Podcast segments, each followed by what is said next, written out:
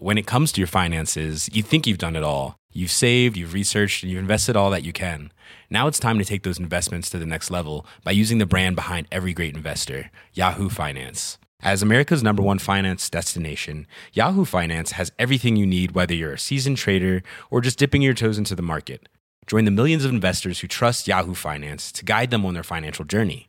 For comprehensive financial news and analysis, visit yahoofinance.com, the number one financial destination, yahoofinance.com. Est-ce que c'est le, le, le, le, le manger qui fait le crunch ou la personne? Est-ce qu'on crunch toujours pareil, euh, tu vois? Ben non, mais genre, Bah, quand tu... Bien sûr, la logique fait que c'est le manger qui fait Bah, le si crunch. tu parce prends- que quand tu Bah, bois si tu manges du soupe, fromage blanc, ça fait pas crunch crunch. Mais non, mais si tu prends des trucs qui crunch, genre imaginons, on met euh, ça et un pois wasabi et une gaufrette à Louise et on enregistre ces crunch, en fait, ça va être les mêmes. Mais non, parce que c'est pas la même texture, les aliments. Et tu sais, plus c'est vide à l'intérieur, plus ça, enfin, ça va faire un bruit différent que si c'est complètement fourré, par exemple, tu vois. enfin.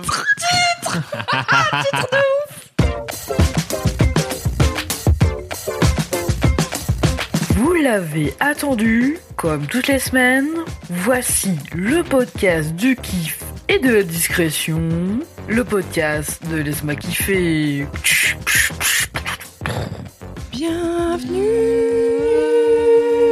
dans Laisse-moi kiffer. C'est le podcast du kiff et de la digression.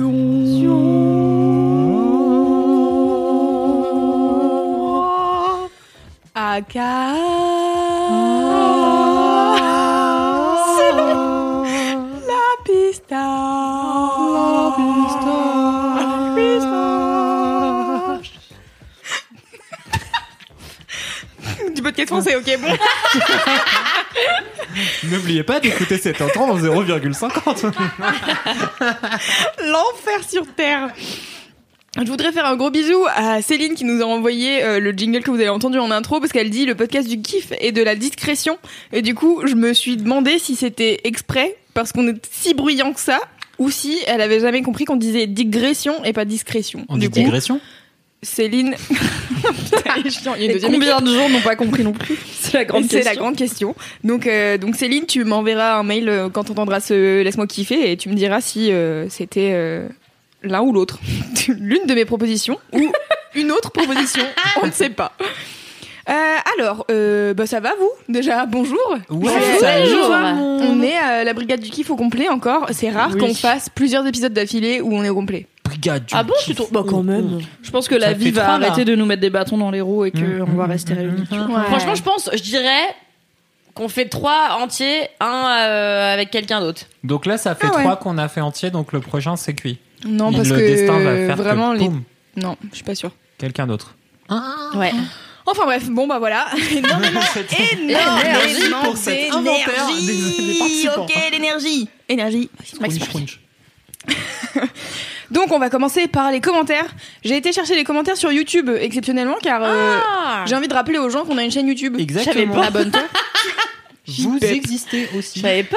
Mais je le Mais dis à chaque coup- fois à la fin du podcast. Je pense qu'elle arrête de t'écouter, elle pense à quand est-ce qu'on va bien faire le pipi. kiff. Tout à fait. Ah non, moi je pense qu'elle pense à toucher vous bien le kiff mais bon. C'est aussi les deux. les deux. Ouais, je fais que c'est Manger en personne touchant le kikif. Yes. Alors, commentaire, commentaire. Euh, donc sur YouTube, il y a euh, une personne, une personne qui arrive à la blague d'Enitsa Ikonomova. Ah, je crois que cette personne m'a contacté sur euh, Instagram également. voilà. Donc vous êtes deux, bravo. C'était une belle performance de blague. Ensuite, il y a bien ma blague. bah oui, il y a Baptiste McKing qui dit à tous les Baptistes grands, fins et bouclés qui se sont sentis mal aimés pendant ce podcast. Et il y a Pardon. Un pouce en l'air, donc j'imagine qu'ils sont deux. Donc bisous à vous deux, si vous êtes des Baptistes grands, fins. Mais cependant, j'ai été très amoureuse d'un Baptiste pendant très longtemps, donc vraiment aucun mépris pour les Baptistes. Il On les adore. un grand euh, téchalada euh, bouclé Un grand frisé échalada, non, Un un, grand grand échala- échala Échala. ou un grand flandrin ou une grande personne. T'as dit quoi, Cédric? Enchalada. Non, mais en fait, Échalada. Échala. Échala. Ah, c'est bon. Ah, Bah, moi, je. Et non, un plat mexicain délicieux. Oui. Ah, tu confonds avec les enchiladas Enchiladas. Waouh. Eh bah écoutez, super. Bon, bref. Est-ce que c'était une grande personne bouclée qui ressemblait au serviteur de Picsou, ton Baptiste dans Euh, Baptiste, non pas du tout. Il était pas bouclé, il avait les cheveux lisses, euh, l'œil bleu et le teint frais. Très bien. Le teint, c'est très important pour Kalindi, hein, notez. Oui, c'est clair. Euh, une autre info importante, euh, Top Chef a commencé le 6 février sous la pression folle que Kalindi a mis à la production de M6. Ah bon, pourquoi Parce que t'as dit, c'est quand Top Chef Globalement, c'était Ce ça. à quoi on t'a répondu, c'est en avril en même temps que Game of Thrones. Donc, merci de ne pas nous faire confiance si vous, si vous souhaitez voir les émissions Mais télé. ça, tu sais que les gens, à force, ils ont l'habitude. Et que on a encore une preuve Eh par oui. trois que tu n'as aucune info, Cédric. Eh oui. Car, dans le dernier, épisode, je parlais d'un rappeur qui s'appelle Kojak. Et vous avez tous ri en faisant des blagues de référence à un mec euh, qui fait des enquêtes euh, en Allemagne. Et, euh, et Naël, euh, le, le conjoint de, de Kalindi, s'y présente, euh, m'a dit dans l'oreillette que Kojak, c'est un inspecteur grec qui pas allemand, ouais. vit à New York. voilà. Il y a genre, ouais, littéralement rien de bon, quoi. Mais moi, j'ai, moi, j'ai dit que Kojak, c'était un allemand. Ouais, Ouais, je pense vrai vraiment. Et en plus, je crois qu'on a gros- t'as dit genre RFA et t'as dit que c'était genre l'Allemagne de l'Est. En Ça, fait, c'était l'Allemagne de l'Ouest. c'est plus mon genre. Du coup, voilà. Mais c'était pas en parlant de Kojak. Alors, C'était en parlant de Kojik, qui est un détective, de- un détective du nouveau roman allemand. Euh, Oh là là. Donc voilà. donc voilà. Merci, euh, A merci plus de B. vérifier vos sources avant de m'emmerder avec les miennes. Merci. CQFD, ABCD. Euh. Qu'est-ce que j'ai d'autre comme, euh, comme commentaire? Oh, il y a plein de sel pour Mimi. Mimi, il y a du sel, les gens. Oui. Camelot, Camelot, les gens. Il y a quelqu'un, Lise, qui dit un peu abusé de la part d'une femme de Game of Thrones de dire qu'on entend trop parler de Camelot. Non. Oui. Et en même temps, pour te défendre, Mimi, tu es fan de Game of Thrones depuis bien avant que tout le monde en parle. Du Avant coup, que ce soit cool. Rappelez-vous, toute seule en 2010 au carnaval du lycée en Daenerys. mais oui, ça Il n'y avait pas grand monde qui avait la ref. Voilà. Mais j'attends J'ai- toujours j'ai une photo. Mimi. J'avoue, Mimi. Bah, bah écoute, euh, j'attends que ma mère la retrouve, mais je pense qu'elle a arrêté de chercher, clairement. Car j'en ai parlé il y a genre 3 ans sur Mademoiselle. Et Lise, toujours, dit Mimi refuse de dire touchez-vous bien le qui kiffe, mais veut bien dire Michel Drudru. J'ai des valeurs, écoutez. Donc voilà, j'ai ri. Voilà, c'était mes commentaires. Attends, je piggyback du coup sur les gens qui m'ont... Parce qu'il y a beaucoup de gens qui m'ont envoyé une forme euh, de remerciement et de soulagement de sentir qu'ils et elles n'étaient plus seuls dans le fait de ne pas aimer Camelot et d'en avoir un peu man des fans qui forcent. Donc il y a notamment euh, Marie The Unicorn sur Instagram qui m'a dit merci pour ton discours sur Camelot dans LMK, c'est un des plus gros problèmes de ma vie. Elle doit Ah. pas avoir une vie très compliquée. Il y a So avec un milliard d'underscore qui me dit merci enfin quelqu'un qui prend la parole pour tous les gens qu'on a forcé à avoir 15, 15 épisodes de Camelot qu'elle écrit K-A-M-E-L-O-T-E E. et je sais pas pourquoi je trouve ça très drôle donc je pense que maintenant toute ma vie j'écrirai Camelot comme ça juste pour énerver un peu les gens qui sont tatillants Mimi le troll. et savoir qu'il y a au moins une personne sur cette terre qui n'aime pas c'est mon gros kiff de ma journée merci So et j'ai eu une alliée inattendue mais une alliée de poids en la personne de Pénélope Bagieux très talentueuse illustratrice et dessinatrice et, et autrice de BD, n'est-ce pas Oui. Qui a été invitée dans l'excellent podcast À bientôt de te revoir, animé par Sophie-Marie Laroui. Et il se trouve qu'elles ont parlé des gens qui aiment trop Camelot et des gens qui n'aiment pas Camelot. Et je suis vraiment honorée de pouvoir compter dans les rangs de mon combat, de mes combattantes, une femme telle que Pénélope Bagieux. Voilà. Ouais. Voilà. Kalindi fait la moue. Ah non, non, mais moi je. Ah non, non, pas du tout. Non, mais C'est oui, très je suis assez d'accord avec. Oui, c'est globalement très très bien. Mais ce qui est drôle, c'est que les gens pensent qu'ils sont tout seuls à ne pas aimer Camelot, mais en réalité, vous, êtes, une, une énorme majorité. flopée, quoi. Oui. Je pense vraiment que Camelot, en effet, c'est pas accessible à tout le monde, donc euh, voilà. en vrai, je pense que ah, faut avoir un certain niveau. Non, mais en vrai, je pense que dans la vie, je connais personne euh, qui aime pas Camelot. Putain, moi je connais, Je connais beaucoup de gens qui dont je connais pas l'opinion sur Camelot. Mais Oui, c'est ça. Mais des personnes qui n'aiment pas Camelot. Ce serait bien tu si on s'en servait pour choisir nos amis. Est-ce que tu aimes Camelot? Oui, non. Eh bien voilà. C'est tout. C'est Loulou qui s'est fait sur, pas, sur je me suis fait euh, l'épisode de sucré salé euh, à cause de la Cité de la peur. Et la Cité de la peur aussi, c'est un peu relou les gens qui connaissent le Ah film oui. par cœur. Et Mais- franchement, j'en fais partie. Mais effectivement, les multiples exhortations à aller voir un film qui est vieux de euh, Oui. 24 ans. Putain, le mec qui connaît la date de par globalement- Ouais, c'est 94, il me semble. Quel fanboy. Et euh, non, mais moi je le connais par cœur, je kiffe le film et tout ça, mais vraiment un truc de ma génération et de la génération des, des Fab Florent, tu vois. Mais en fait, aujourd'hui, si t'as 20 piges, t'as effectivement très peu de raisons de voir La Cité de la Peur, de kiffer. À moins qu'on te les fait regarder quand t'étais petit parce que c'était genre tes parents qui Ouais. sont fans. Ouais, mais alors vraiment. Et parce que c'est sur Netflix. euh, Et qu'en vrai, je pense que Oui. Le, la réputation à suffit à ce que t'aies envie par curiosité de cliquer sur la Cité Ouais, de la ça. Peur euh, vu que c'est sur Netflix, quoi. C'est quand même plus simple. Moi, je l'ai revu il y a pas longtemps et j'ai eu la malchance de le revoir avec mon mec. Et vraiment, en fait, c'était insupportable parce que déjà, il connaît toutes les putains de répliques et comme tous les gens qui connaissent toutes les répliques de tous les trucs ils sont obligés de les dire. Alors que je suis là, vraiment, j'ai compris que tu les connaissais. C'est pas la peine de me prouver que tu les connaissais par cœur. Et après, il pleurait euh, de bonheur. Mais vraiment, il a pleuré du début à la fin. Et moi, j'essayais de manger mon plateau de fromage en paix euh, en regardant ça de manière agréable. Et puis, il m'a ruiné mon expérience. Donc euh, voilà. Bah ouais, non, mais je ouais. Moi, je propose qu'on arrête de parler de la cité de la peur. Bah c'est, ouais, voilà, J'en ai marre qu'on en chose, parle, quoi, voilà, la je vous le dis. hein. Je vous le dis. C'est Camille qui te qui te shame sur. Non mais euh, attends, le dernier monde. épisode de, de la team euh, sucré salé là, on a passé 20 minutes à réexpliquer qui sont les nuls à Louane qui était là, qui a 20 ans, et 19, donc Ouais, elle ouais, sait pas ce que c'est ouais. les nuls. Bah oui, non, mais elle, s'en fout. Elle a bien raison en plus. À un moment, il faut, faut les tuer, les Voilà, idoles. donc là, je propose que euh, à partir de cet épisode, on ne parle plus jamais des, de la cité de la peur. Oh merde, c'était mon gros kiff. Ah, dommage. On va plutôt parler des Robins des Bois. Ah merde. Mais ça, c'est plus ma génération déjà. Euh, J'avais une annonce solennelle à vous faire. Oula. Vous êtes prêts? Il y a plus Ouais. de petits pois wasabi? Il y a plus de petits pois wasabi déjà. Ça dans va un être une premier grosse temps. connerie. Et non, c'est vraiment un truc hyper intéressant, hyper important. Oui. C'est bientôt les 1 an de Laisse-moi kiffer. Oh. Et les 1 an de Laisse-moi kiffer, ça sera fin mars. Et du coup, euh, réservez votre 30 mars. Car le 30 mars à Paris, à la nouvelle scène, on va faire un Laisse-moi kiffer en live, en public, Euh, avec les deux équipes de Laisse-moi kiffer en même temps. team. On va Double faire un hors série. Et donc du coup, euh, n'hésitez pas à réserver dès maintenant votre 30 mars. Ça sera de 14h à 16h ou 16h30 parce que bon, je serai pas trop à ah, 18h c'est comme ça. hein, ouais, c'est clair. Voilà. Ouais. Et, euh, et du coup, bon, euh, ça sera à 5 euros la place, euh, c'est pour payer la nouvelle scène.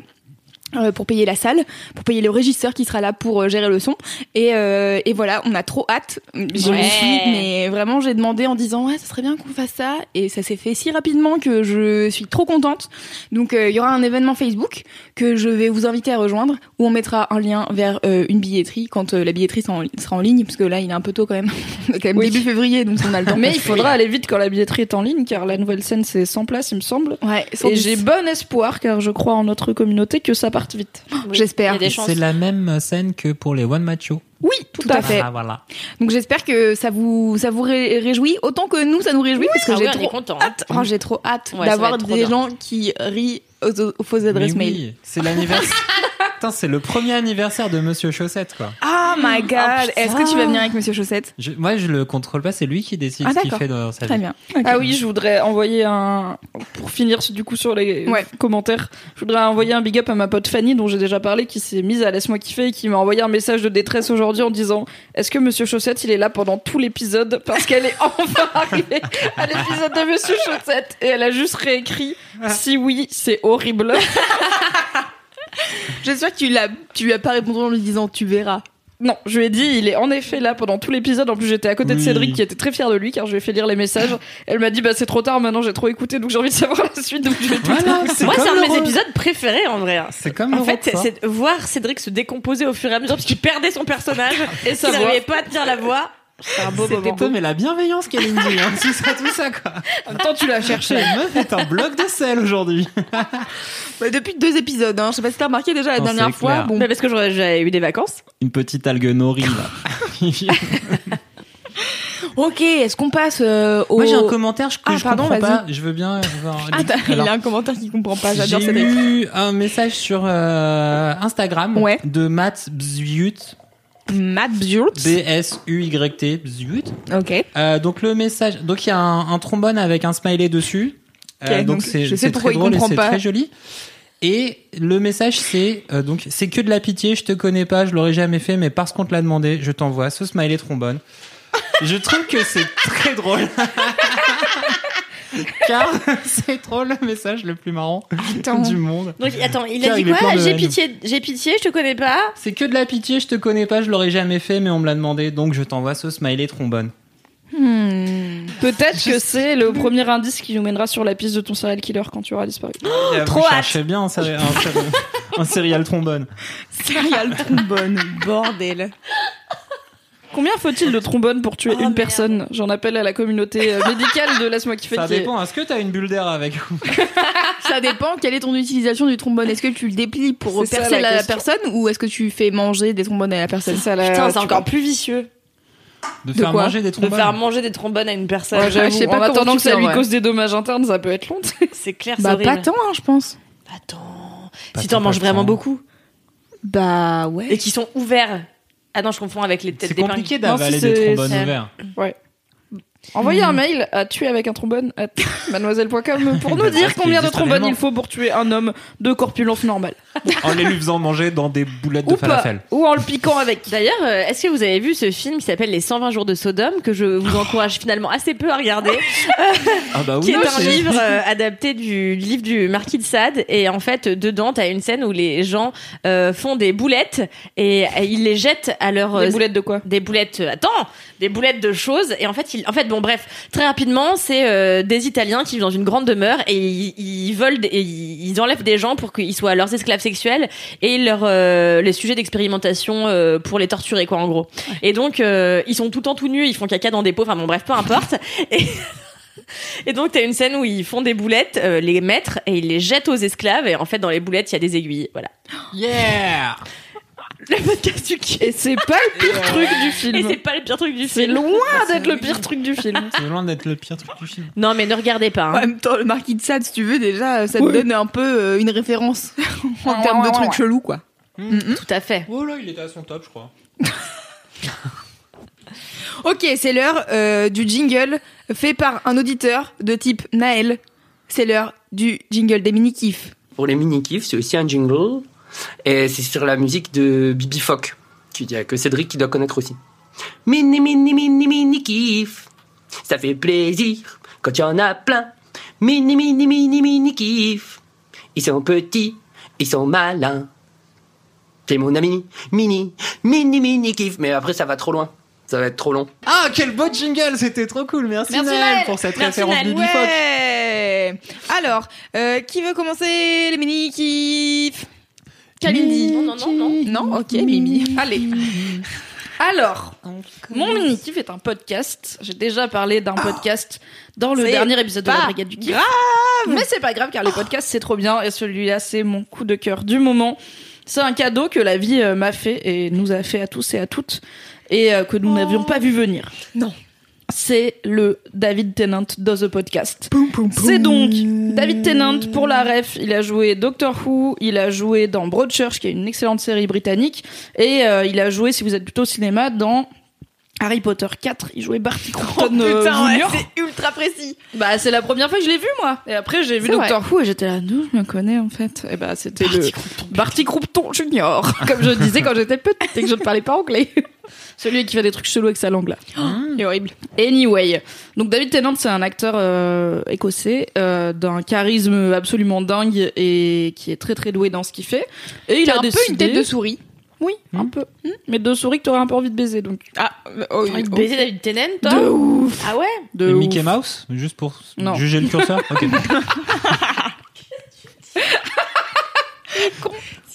si ça marche.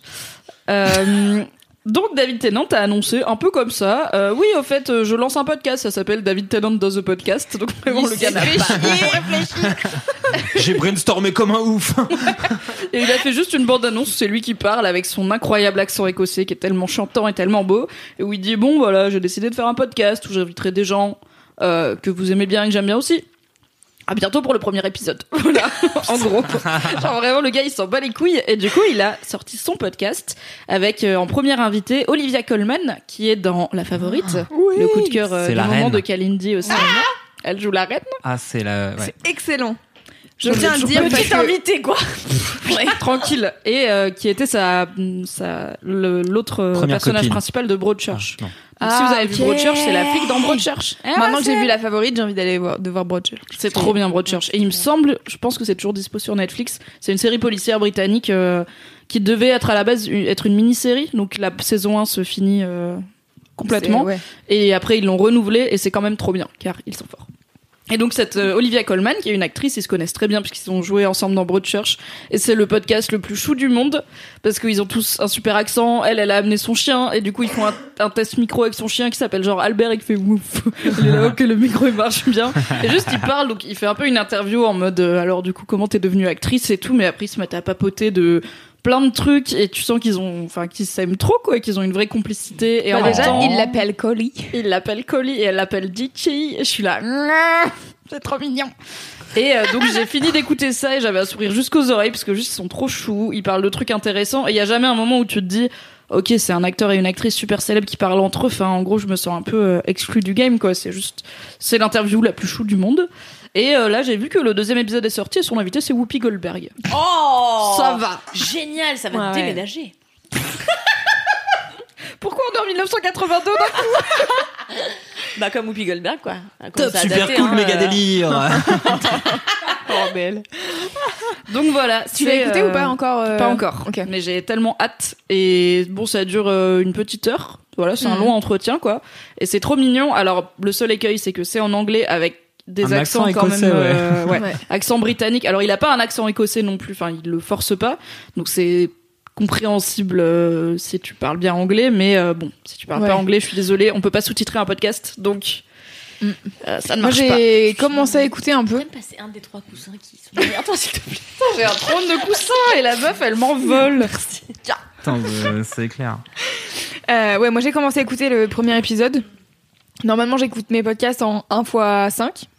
Donc là, bon, j'ai ralenti à 1. et même à 1, j'étais là, mais c'est pas bien fort. réveillé. hein. En fait, c'est c'est pas très fort et j'ai commencé à écouter dans le métro et j'étais là, ah ouais, moi en fait, ça va pas être possible parce que j'entends un mot sur deux et ils ont un accent assez assez vénère quand même. Donc, euh, je pense que je vais ralentir un tout petit peu et je vais écouter dans un endroit calme. Et ça Mais vous trouvez pas que le format podcast c'est plus intime? En fait, je trouve que tu rentres vachement plus dedans que une des vidéos. Enfin, moi, je regarde pas de- d'interview vidéo par exemple. Et genre le podcast de SML, je le trouve vraiment cool, alors qu'en réalité, euh, ce serait de la vidéo, j'aurais jamais regardé parce que je m'en bats les steaks. Mhm. Mais je trouve que quand c'est dans tes oreilles, je sais pas tout de suite, t'as l'impression d'y être vachement plus. Ou c'est que moi. Ouais, carrément. ouais. et Non, puis, non, du coup, tu, mais tu peux t'imaginer, tu vois, Ouais. le setup et tout. Genre, moi, je les imagine clairement euh, dans un pub où il y a une cheminée, alors que probablement qu'ils sont dans un studio normal avec du son normal, tu vois. Mais en fait, Là, ouais. vous- est-ce que vous savez qu'on est sur un canapé d'angle euh, qui commence à dater un peu et que Cédric est assis par terre? Et Louise aussi Non. Non. Vous Non, pouvez mais vous imaginer ce que vous voulez. Mais je sais pas si vous vous souvenez, il y a quelques semaines, c'était n'importe quoi ce euh, podcast. Moi, j'étais allongée sur le canapé, vous étiez Ah tous oui. par terre, les jambes en l'air, je sais pas quoi. Et j'avais fait une story, les gens m'avaient dit, mais non, c'est comme ça que vous travaillez. Mais pareil, j'ai une pote qui m'a dit, je croyais que vous étiez autour d'une table en mode Skyrock et tout. Non, trop pas que dalle, c'est clair. On est autour d'un pot, d'un pot de wasabi qui pique.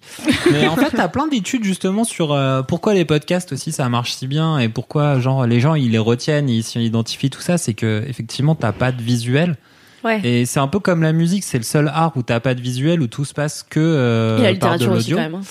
Bah, tu tu dois voir. Tu lis, mais je veux dire, tu vois pas les images qui correspondent à oui, ce que mais tu. du coup, ta vitesse de, de lecture et tout ça, et tu lis des trucs, tu regardes autour de toi, donc tu peux rattacher des visuels. Mm. Du podcast, en fait, t'es- ou de l'audio ou de la musique, tout est dans ta tête, c'est toi qui poses euh, ton imagination dessus. Et je pense que le podcast joue vachement, enfin, bénéficie aussi vachement de ça, car euh, par exemple, là, vous entendez nos voix, et puis vous êtes dans le métro, et du coup, vous dites, ah, mais c'est trop bien, c'est comme si j'étais au bar avec eux, sur, au bar de la plage à Cuba.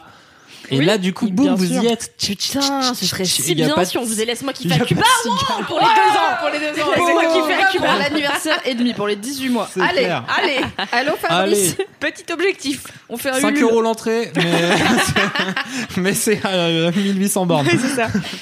C'est plus loin Cuba, ouais. Mais ça a l'air, enfin, ça a l'air vraiment trop bien. Et c'est vrai que David Tennant, euh, il a, enfin, moi j'ai donc j'ai écouté vraiment, je pense, euh, les dix premières minutes du podcast. Et en fait, ce que je trouve trop cool, c'est que avant qu'il y ait euh, le le, jing, le jingle de début, ils, ils ont vraiment genre deux minutes où ils sont en train de discuter, ils s'installent, machin. Ah ouais, toi t'as un coussin Bah non, mais j'ai pas demandé coussin, mais bon, bah voilà. Mais toi t'as ton chien. Et je suis là genre ouais, ok d'accord. Et du coup t'es là, ah trop bien. Et après jingle. Ah ça y est ça commence et ils se disent bonjour comme si comme nous quand on Bonjour, arrive qu'on fait David. Eh, salut ça va alors qu'on s'est vu toute la journée tu vois. Bref c'est trop, bien. cool. Oui, et, si- et du coup, je... un dernier détail que j'ai oublié de dire. En tout cas, sur l'épisode d'Olivia Colman, c'est intéressant parce qu'elle parle beaucoup de son rapport à la célébrité. Et en fait, c'est une actrice qui est assez discrète, elle est très fermée sur sa vie privée, Mhm. elle est pas du tout sur Internet et tout. Mais euh, du coup, c'est hyper intéressant de sentir qu'elle est en confiance et qu'elle parle justement de pourquoi, en fait, enfin, elle vit ultra mal le fait d'être connue et pour elle, c'est une invasion de tous les instants. Elle dit, bah ouais, j'ai trouvé une solution, c'est cool, je sors plus de chez moi. Voilà, c'est comme ça que je gère ma célébrité.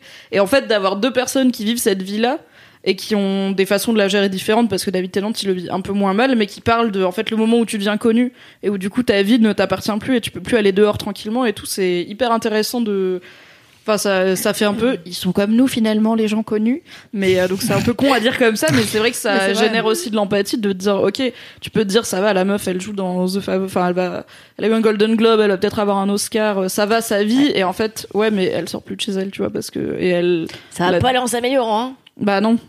Mais en même temps, elle est là. Oui, mais je fais des trucs tellement cool, je peux pas dire non à des rôles. Tu fais Bah oui, bah non, de- tu vas Bah pas oui, dire non à des rôles, mais c'est dommage que ton métier aille avec le fait de sacrifier ta vie privée, ce qui Mm. arriverait pas si c'était genre une, je sais pas, une, même une musicienne euh, d'opéra ultra douée, parce qu'en fait, c'est des gens qui sont beaucoup moins médiatisés. Quoi. Mm, Donc clair. voilà, à méditer. Petite réflexion.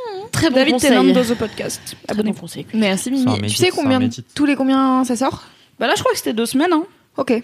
Peut-être même une. Je vais te dire ça de suite. Je crois qu'il a, en- il me semble qu'il avait dit qu'il en avait enregistré déjà pas mal, donc euh, c'était euh, bah, une, sem- c'était toutes les semaines. Ok. Donc Olivia Colman sorti le 28 janvier, Whoopi Goldberg le 5 février, donc avant hier, on était mardi. On peut dire que peut-être mardi euh, vous avez rendez-vous avec David Tennant. Oh my Whoopi god. Goldberg. Oh my god. Merci Mimi pour son Ouais. mini kiff. Il Merci, était excellent, Mimi. excellent mini kiff. Bravo. Merci de m'avoir aidé à choisir Loulou. Avec plaisir. Bravo. Kalindi. Moi, c'est pas du tout culturel, du coup. Euh, c'est, j'ai beaucoup réfléchi à ce mini kiff, euh, Ouais. quelque chose d'assez inspirationnel. Ouais, un petit mantra? Euh, ouais, bien sûr. Euh, non, en fait, c'est une application. oublié? J'ai vraiment l'impression que tu l'as oublié que t'es en train de gagner. En fait, je me suis dit lequel j'ai choisi? Putain. Euh, mon conseil, euh, cul- non, pas du tout. Alors, je refais. Mon, mon mini kiff est une application. C'est bien la première fois. Oh my god. Kalindi et la technologie, dis donc. Attendez, j'attends de voir si c'est Instagram ou pas. Bah non, quand même. Non, ça s'appelle Freeletics. Freeletics. Et c'est une application euh, qui t'encourage à bouger ton cul pour faire du sport. Ah, ah. Et en fait, euh, moi, le sport, ça fait quelques mois que j'ai repris, sauf que. euh, en fait, ma salle, elle est un peu loin. Bon, bref. Et, Je connais. Bon, allez, Je à 300 connais. mètres. Bon, c'est compliqué. et euh, voilà. Et euh, en fait, là, j'étais un peu complexée ces derniers temps parce que quand j'allais à la salle, je voyais toutes les meufs qui couraient de ouf, tu vois. Et moi, je me disais, ok, ça va trop me motiver. Je me mettais à courir. Et au bout de 25 minutes, j'étais là, j'en peux plus. En fait, il faut que je fasse une pause. Et les meufs, elles étaient toutes en train de courir, de suer et tout. Et ça allait hyper bien. Je me disais, oh putain, fait chier. Du coup, je me suis dit, je peux pas le faire toute seule. J'ai besoin d'un coach. Sauf qu'un coach, ça coûte très cher. Du coup, Freeletics est euh, bah, ma solution. En gros, l'appli elle est hyper facile d'utilisation et euh, en gros, ça te propose de rentrer tes objectifs. Moi, c'était euh, gagner en masse musculaire et après perdre du poids et surtout gagner en énergie. C'est su- surtout le truc, c'est que j'en ai marre d'être tout ramollo quoi. Et euh, et en gros, donc tu remplis tes objectifs et après t'as un coach, alors un coach euh, virtuel qui te quoi que c'est peut-être un vrai coach en fait, je sais pas. Bref, Je pense que ce serait payant. Ça- Ouais. C'est un ah, mais c'est trombone c'est payant, hein, 3D c'est une application payante. hein. Euh, Il y a Ouais. deux options. Moi, je prends celle à 2 euros et des poussières par semaine. Et tu n'en t'en as une un peu plus chère qui te propose aussi de te faire des menus au jour le jour. Moi, euh, manger, ça va, tu vois. J'ai juste besoin qu'on m'aide à faire du sport. Et euh, du coup, c'est peut-être possible que ce soit un vrai coach parce qu'à chaque fois, je dois renvoyer des feedbacks, genre ouais, aujourd'hui j'ai bien réussi à faire ça, mais euh, j'ai un peu galéré sur la technique. Bref. Et donc après, au jour le jour, enfin plutôt semaine par semaine, et après au jour le jour, on te fait un programme vraiment sur mesure pour t'aider à atteindre ton objectif. Et du coup, c'est vachement bien parce que l'appli est super bien pensée. C'est-à-dire que avant chaque exercice, on te fait five, four, three. Ça te gueule dans tes oreilles et tout. Et après, dès que t'as fini un exercice, t'as des gros applaudissements de gens qui font Ouh Allez. et, euh, et toi, t'es là et tu dis ouais, j'ai juste fait trois abdos, mais ok. cool. T'es dans ta salle en train de kiffer avec tes écouteurs, personne comprend et toi t'es là. Yes, yes, C'est yes. ça. Sauf que maintenant, je vais. Enfin, le problème, c'est que je fais plus ça à la salle parce que du coup, euh, l'autre jour à la salle, j'ai voulu le faire et en fait, c'est terrible parce que t'as plein de trucs où tu dois sauter comme une grenouille et tout. Puis euh, je sais pas, ça me fout la honte de faire Ah, ça. les euh, burpees Ouais, grave. Ouais. Et je fais ça devant des Alors, gens. euh, ouais. J'ai jamais été dans une salle de sport Ouais. Ma vie. Ok, disclaimer, mais j'ai l'impression qu'à la salle, enfin, tout le monde fait des trucs. Enfin, toute les gens, activité sur des- sportive inclut des positions débiles et des trucs que tu ferais pas dans la vie. Donc pourquoi est-ce que sur faire les des machines. burpees, ça te- Parce que pour l'instant, je trouve que je les fais pas assez bien Ouais. pour les faire euh, Ah. devant des gens, tu vois. Quand j'aurais passé un cap dans le je fais bien le saut de la grenouille, après j'irai à la salle les faire, tu vois. Mais pour l'instant, je, euh, je me bloque le dos à moitié et tout, donc euh, je le fais dans l'ombre de mon appartement avec mon mec qui fait semblant de pas me regarder euh, et de faire de Qui pleure l'ordinateur. de joie devant la cité de la peur. C'est trop Et chaud en que tu fait, dises faire euh, de l'ordinateur. J'ai dit faire de l'ordinateur. Kalindi, 87 ans. Ta gueule. Mais, euh, Un excellent jingle à réutiliser. Mais euh, en fait, pourquoi j'aime cette application, c'est parce que ça te booste vachement, quoi. Moi, j'ai du mal à faire du sport euh, au quotidien et euh, en fait, il faudrait que j'en fasse pour que je retrouve l'énergie que j'avais quand j'étais plus jeune, n'est-ce pas? Et vraiment, c'est trop bien, ça te booste. Je te dis, t'as euh, un gars qui te dit, allez, go, tu peux le faire, machin. Et à chaque fois que tu veux quitter parce que t'arrives pas à faire un exercice, il dit, voulez-vous vraiment quitter? Quitter n'est pas la solution, ça n'est jamais la solution. Et je suis là, Ah, putain, c'est- waouh La plus Ok. Ça, c'est les mecs chelous qui font des TED Talks là pour te dire euh, ouais, c'est clair. never give up. Je vois exactement de qui tu parles. Le gars qui a une grosse tête là sur Netflix que Fab il aime bien, putain, euh, Tim je sais pas quoi, qu'il a tout un séminaire sur. euh, Non. Timo Inchep. il fait peur, il a une énorme voix, il a tout un séminaire sur comment être la meilleure version de toi qui coûte 4000 balles et tout. J'ai plus son nom, mais c'est le mec qui fait I'm Not Your Guru. Oui, c'est lui. Ouais. Ah, J'ai pas la ref. J'ai plus son nom. Mais euh, moi, ça me fait. Je pense euh, plutôt à euh, au youtubeur, pardon, Cédric.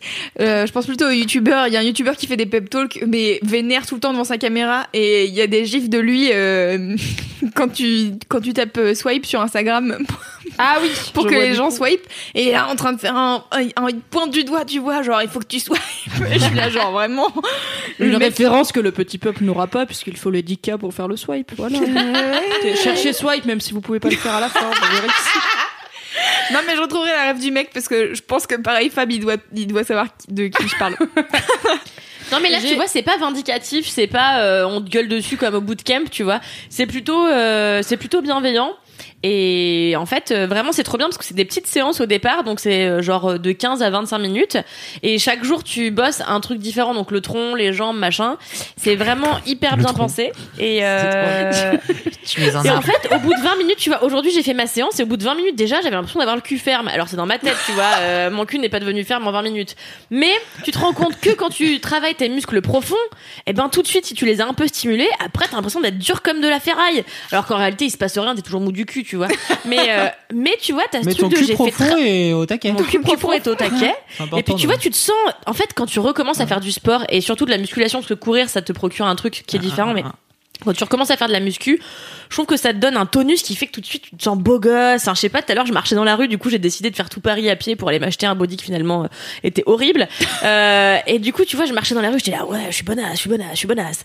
Et euh, tout ça parce que j'ai fait 20 minutes d'abdos fessiers, tu vois, c'est ridicule, mais mais très efficace. Donc je vous conseille Freeletics si vous ne savez pas par quel bout commencer le sport, si vous avez envie de vous de vous renforcer un petit peu les muscles ou de perdre du poids ou juste de vous sentir bien dans votre tête parce que ça vide toujours l'esprit, c'est pas mal. Ça coûte entre 2 euros et 4 euros, je crois, par semaine. Euh, donc c'est un petit investissement. hein. C'est le prix de Netflix au final euh, par mois. Mhm. Mais euh, ça vaut vraiment le coup. C'est bien pensé et il y a l'option en plus bouffe qui vous permet de créer des menus adaptés à ce que vous voulez faire, c'est-à-dire perdre du poids ou gagner en muscle. Et c'est en français ou c'est en anglais? C'est en, en anglais, je crois. Ah, euh, mais c'est possible qu'il y ait une version française à ce bordel. Hein. euh. Je crois que c'est en anglais, ouais, ouais, ouais, je crois, mais vous devez pouvoir le mettre en français, c'est peut-être possible. Moi j'ai une question. Ouais. Est-ce qu'il y a un aspect euh, donc ce qu'on appelle la gamification, donc en faire un jeu avec notamment des récompenses. Est-ce que si tu genre t'as un truc au bout Des de 10 badges. jours où t'as pas raté, enfin où t'as fait Pardon. Au bout de 10 jours où t'as été régulière, t'as une étoile ou un truc à la con, tu vois, ou un Ah, badge à mettre sur Facebook. T'as des points. Ah. T'as des points et je crois que tu peux les mettre sur Facebook. Alors euh, bon, je ferai jamais ça parce que je sais même pas comment on relie euh, ce truc-là à Facebook, mais en fait t'as des points et je et je pense que t'as 87 de plus en plus d'applaudissements ou je sais pas quoi, tu vois. Mais c'est juste du boost moral quoi. En tout cas, euh, mais c'est déjà pas mal. En vrai. Un stade qui t'applaudit, mon pote. Allez, Allez T'as Rihanna qui vient en personne te serrer la main et toucher ton boule et faire waouh. bien. Il est tellement dur comme de la ferraille.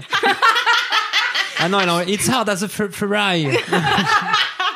Hi, Ferrari Hi Farai, how are you Farai? Mais trop bien Eh ben, ça me donne presque envie.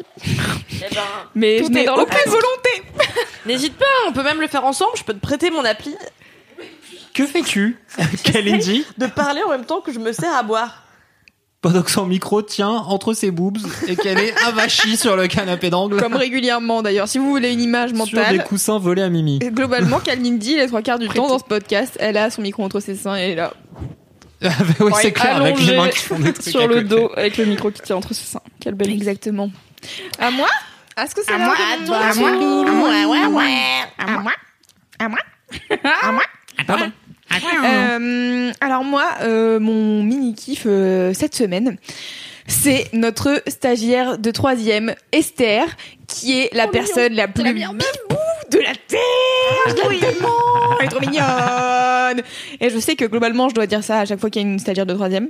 Mais euh, vraiment, là, Esther, en fait, ce qui est cool, c'est que donc, euh, pour vous situer en troisième, vous avez 14 ans. Euh, si jamais vous êtes plus en troisième et que ça fait longtemps comme moi. Et, et en fait, euh, c'est rare que des stagiaires de troisième euh, qui ont 14 ans soient aussi euh, à l'aise dans la rédac. C'est-à-dire qu'elle est arrivée, elle a fait Oh putain Parce que bon, quand même, elle est chez Mademoiselle en stage de troisième, donc elle était contente. Et euh, en fait, euh, après, elle s'est très vite détendue. En fait, c'était plus euh, genre oh là là, c'est les gens d'internet. Et alors, je pense que pour- probablement dans sa tête si, mais elle Dans ne sa laisse pas tête, a paraître. peut-être un, genre un petit singe avec un mégaphone qui fait Oh my god, oh my god depuis lundi. Peut-être. Mais ça ne se voit pas. Mais ça ne se voit pas et elle est trop cool et elle est trop curieuse de plein de trucs. euh, Bon, alors forcément, elle est, elle est chez Mad et elle avait apparemment très envie de, de faire ce stage. Et, euh, et du coup elle est trop chou. À chaque fois que je lui montre un truc euh, elle est trop contente. Donc je suis sa marraine cette semaine. Donc euh, Ah, c'est toi. Ah yeah. je suis sa marraine. Alors du coup je lui ai montré comment ça marchait. Euh, je lui ai montré comment je fais les podcasts. Euh, là normalement on va faire des sister sister ensemble. Trop bien. et, euh, et je lui ai proposé de faire un street style Trop Parce bien. que- Elle est tellement sapée. Ouais. Aujourd'hui, elle avait un outfit tellement stylé. Elle avait une salopette euh, en jean avec en dessous euh, de sa salopette un, un haut avec des Un sweat euh, Mickey. euh, Ouais, c'est ça. C'est un sweat Mickey, euh, Donald et, et compagnie là, trop bien. Et euh, ses petites converses et elle est trop, elle, vraiment, elle est trop chou et Très elle est et en fait, elle, est- elle est trop chou. Et son papa qui est venu plusieurs fois pour euh, voir si elle pouvait venir euh, en Ah, stage. c'est Eduardo Bernardo. Bernardo et c'est pas lui. Alors, il faut expliquer cette, cette anecdote aux gens. Donc, Mimi nous dit un jour. Ça a oh, pu ne pas être le mini-kiff d'une personne autour de cette vrai. table. Mimi nous dit un jour. Ce midi, je mange avec euh, mon père, euh, donc son père qui s'appelle donc Bernard. Et, euh, et donc on surnomme Bernardo très affectueusement, car on l'adore, même si on ne l'a jamais rencontré. Et, euh, et donc euh, on lui dit oh trop bien, il va venir, il va venir à la rédac et tout. Et l'autre elle est là non non vraiment, je vais pas le faire venir dans cette rédaction, je vais aller manger à l'extérieur. Mais non, mais il est timide. Voilà, il est timide, soi-disant. Bon, Et je savais que certaines personnes ne sauraient pas se tenir au hasard Kalindi et Camille. Mais what? Ah, bizarre. L'histoire va me donner raison très vite. C'est pas faux. Et donc euh, Mimi revient de son déj euh, avec euh, avec son père et puis voilà tout se passe bien et puis quelqu'un sonne à la porte. Une personne de type euh, plus de De 45 type ans. daron, ouais. De type daron. Et Very down. Very daron. Et donc Mimi va ouvrir la porte et de loin dans le couloir, Kalindi, Camille et moi, on voit une personne arriver. Et je pense que je reconnais le père d'Esther que j'avais- à qui j'avais déjà ouvert, mais euh, Kalindi et Camille font Oh mais c'est Bernardo Est-ce que c'est Bernardo? Bernardo Et elle, était- elle est là, genre devant une personne qu'elle ne connaît pas, donc, en train de dire. Mais j'étais en panique parce que j'étais là. Il faut que je lui parle pour savoir qui c'est, pourquoi il est là. Il faut en même temps que je lui explique pourquoi des gens hurlent un prénom qui n'est, je pense, pas le sien. Mais imagine, il s'appelle Bernard, il a une tête de Bernard, Et il va deux pas comprendre. harpies derrière en train Et donc, je de me suis retournée pour crier Mais c'est pas mon père Je me suis retournée vers lui en disant Je parle de vous, mais c'est contexte. C'était long. Putain, on a cru qu'on allait se faire gronder après. Vous auriez pu, mais bon, il l'a bien pris. Ouais. Et donc voilà, donc ça c'est le papa d'Esther, donc qui a donc subi déjà d'emblée le confié contexte de Mademoiselle et qui a quand même réussi à confier sa fille à cette, cette cette bande entreprise. de malades pendant une semaine. Et, euh, et donc voilà, donc Esther, elle est trop mignonne et, euh, et j'aime, en fait, j'aime trop rencontrer des, des meufs de 14 ans qui ont en fait euh, eu accès quand même à, euh, à Internet assez tôt et je pense que vraiment ça change la donne de, De toute une vie. Parce que euh, et en fait je, suis hyper contente parce que moi j'ai une petite sœur de 10 ans et j'espère vraiment qu'à 14 ans euh, ça sera une Esther tu vois et que enfin là on a parlé justement on- parle avec elle de de bah de comment elle vit euh, avec euh, son père, de euh, avec ses potes et tout. Et du coup, enfin vraiment, elle est trop cool. euh, Déjà, elle a 14 ans, elle a des potes, c'est déjà pas mal. déjà, c'est bien. Elle parle, c'est pas mal, moi je parlais pas. C'est clair. Et, Ouais, euh, voilà, fraîche. donc ouais, vraiment, franchement, ça me fait trop plaisir en fait qu'on ait des, des lectrices de, de troisième qui viennent parfois faire des stages comme ça parce que c'est vraiment un petit rappel de oh my god, ça a Oh changé, le Ah, c'est trop bien. Donc voilà, donc Esther, euh, si tu écoutes, laisse-moi kiffer, je te fais des bisous, euh, tu es, euh, je t'aime, voilà. Mais est-ce qu'elle écoute Laisse-moi kiffer, tu lui as posé la question. Je pense que oui. Hi Esther. How are you Esther? Donc voilà, euh, c'était mon mini kiff car euh, j'aime trop mignonne. J'aime trop. Moi, j'ai pas du tout compris que c'était la stagiaire de troisième, quoi. En fait, euh, je suis arrivée euh, mardi au taf. Je revenais d'un festival et vraiment, je dis qui est cette personne? Et je lui dis salut, comment tu vas, tu es qui? Et elle m'a dit je suis stagiaire. J'étais là ah bon, il y a une nouvelle stagiaire, mais en quoi? Bon, j'avais. Puis après, je suis allée faire autre chose. Et après, on m'a dit oui, c'est la stagiaire de troisième. J'étais là what? Elle a 14 ans. Non, et mais en c'est vrai, il faut dire qu'elle a l'air d'avoir 18 ans fastoche, quoi. Ouais. Mais c'est pas, c'est vraiment pas pour le dire en mode vieille icône, genre Pas c'était du mieux tout, avant, non. mais plus ça va, plus les ados ont l'air adultes, quoi. Vraiment, les petites go de 14-15 ans ont toutes l'air d'avoir euh, pas loin de la vingtaine. Prédateur sexuel en Mais non, mais justement, je veux pas le dire de façon chelou, tu vois, mais en termes, alors il y a l'attitude qui joue, mais même, je sais pas, en termes de, bon, elle a un Le appareil fringue. dentaire, tu vois, ça, Oui. ça, ça date un peu le truc, mais franchement, on dirait ta sœur, Loulou, et on dirait pas ta sœur de 10 ans de moins, quoi. On dirait- si tu me dirais c'est ma sœur de 22 ans, je serais, ok, salut. ok, Donc, pas de euh, soucis. voilà. En fait, il y a un truc, c'est sur. En fait, euh, à côté du boulot, on a un bar à côté duquel il y a un lycée. Oui. Et où il y a des jeunes qui viennent tout le temps boire des coups. Et je suis là. Pourquoi Ah ils oui, sont plus sapés que moi, euh, bordel de est- merde, alors qu'ils ont 16 ans Et ça m'énerve beaucoup. Voilà. euh, Oui, les sables, ça joue de ouf. Il y a beaucoup moins de différence entre les looks, enfin, le look des ados et le look des adultes aussi, quoi. Ouais, c'est clair. Nous, on était tous sapés comme des, comme n'importe quoi. On avait des sarwell et des baggy et des pulls goélands, dans la Drôme, Mimi. Bah oui, bah excuse-moi, elle est pas parisienne non plus, Esther, hein, mais elle est sapée comme une parisienne, clairement. Ouais. Donc il y avait, il y a moins de distinction, voilà.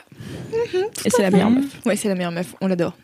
Et du coup, et vraiment, mais vous verriez, mais son visage, quand je lui propose de faire des trucs, elle est là, oui, elle est trop contente, elle va trop bien. Ah, je t'aime, j'aime les, j'aime trop, vraiment, j'aime trop, j'aime trop les meufs ados, je trouve ça trop cool, je trouve qu'il se passe un truc euh, à ce moment-là, et voilà. Bah, c'est magnifique, elle mais c'est trop mignon. Et ouin ouin. Mais c'est parti. Mais non, Je t'aime trop, tellement, t'as, tellement tout le temps les mini kiffs les plus choux, les kiffs les Faut plus pas te frotter les yeux si t'as mangé des pois au wasabi, Lou. Ouais, c'est clair, sinon tu vas pleurer très longtemps. Je sais pas pourquoi je pleure, mais ouais. Parce que les émotions, ça fait pleurer, c'est pas grave. Je suis faite. Mon loulou. Ouais. J'espère que cet épisode s'appellera Louise Euh, pleure à cause de la stagiaire. C'est clair. Bingo d'ailleurs. Bingo, laisse-moi kiffer. Louise Ah, pleure bah euh, oui, pendant la. pour euh, une, de manière random. Mais ça fait longtemps, remarque là. Oui. C'est pas depuis le panda Chen Chen, je crois. Donc, euh, C'est vrai. J'avais oublié Chen Chen. le panda blessé. Bon voilà, donc euh, voilà, j'aime bien, euh, je trouve ça cool comme période l'adolescence et ça me fait plaisir de voir des meufs euh, qui sont Qui à la l'aise, ouais. qui sont déjà, hein, enfin, pas totalement à l'aise dans leur peau et dans leur corps, mais en fait Normal. qui se, qui ont des réflexions Ouais. qui sont hyper cool et et qui lisent déjà Mademoiselle. Je trouve ça, je trouve ça aussi stylé. Voilà, c'est tout. C'est très bien. J'arrête de pleurer maintenant. Passons au mini kiff de Cédric. Euh, Moi, mon mini kiff, c'est euh, une sorte de réponse à un des kiffs ou des mini kiffs de la team sucré salé de la semaine dernière. Donc, Oh. alors, il y a une deuxième équipe de Laisse-moi kiffer. Je sais pas si vous étiez au ah, courant. mais c'est vrai. Et c'est la une team sucré salé. Et en fait, ils sont Ah. là l'autre euh, l'autre mercredi Ah, savais du- pas. de la semaine. C'est un truc. Mais des, mais des fois, t'y es. Hein. C'était pas nous en fait. Non, mais C'était les c'est autres. Pas moi, je pense. Ah, mais il paraît que Fab Vous Florent. pouvez il arrêter ce moment hyper Les acteurs. J'étais en train de me faire hypnotiser par un la truc. comédie. Euh, Je me suis sentie gênée. Donc c'est quoi cette réponse? Et donc la bonne team euh, sucré salé parlait du biopic de Céline Dion. Ah oui, c'est vrai, on a, fait, on a fait ça. Euh, Avec donc avec d'ailleurs toujours une question hein, qui continue de m'obséder Pourquoi faire un biopic d'un biopic sur une personne qui n'est pas morte Exactement. alors qu'il y a Mais des mec, documentaires qui sont faits pour ça. Mais t'es. Ah oui.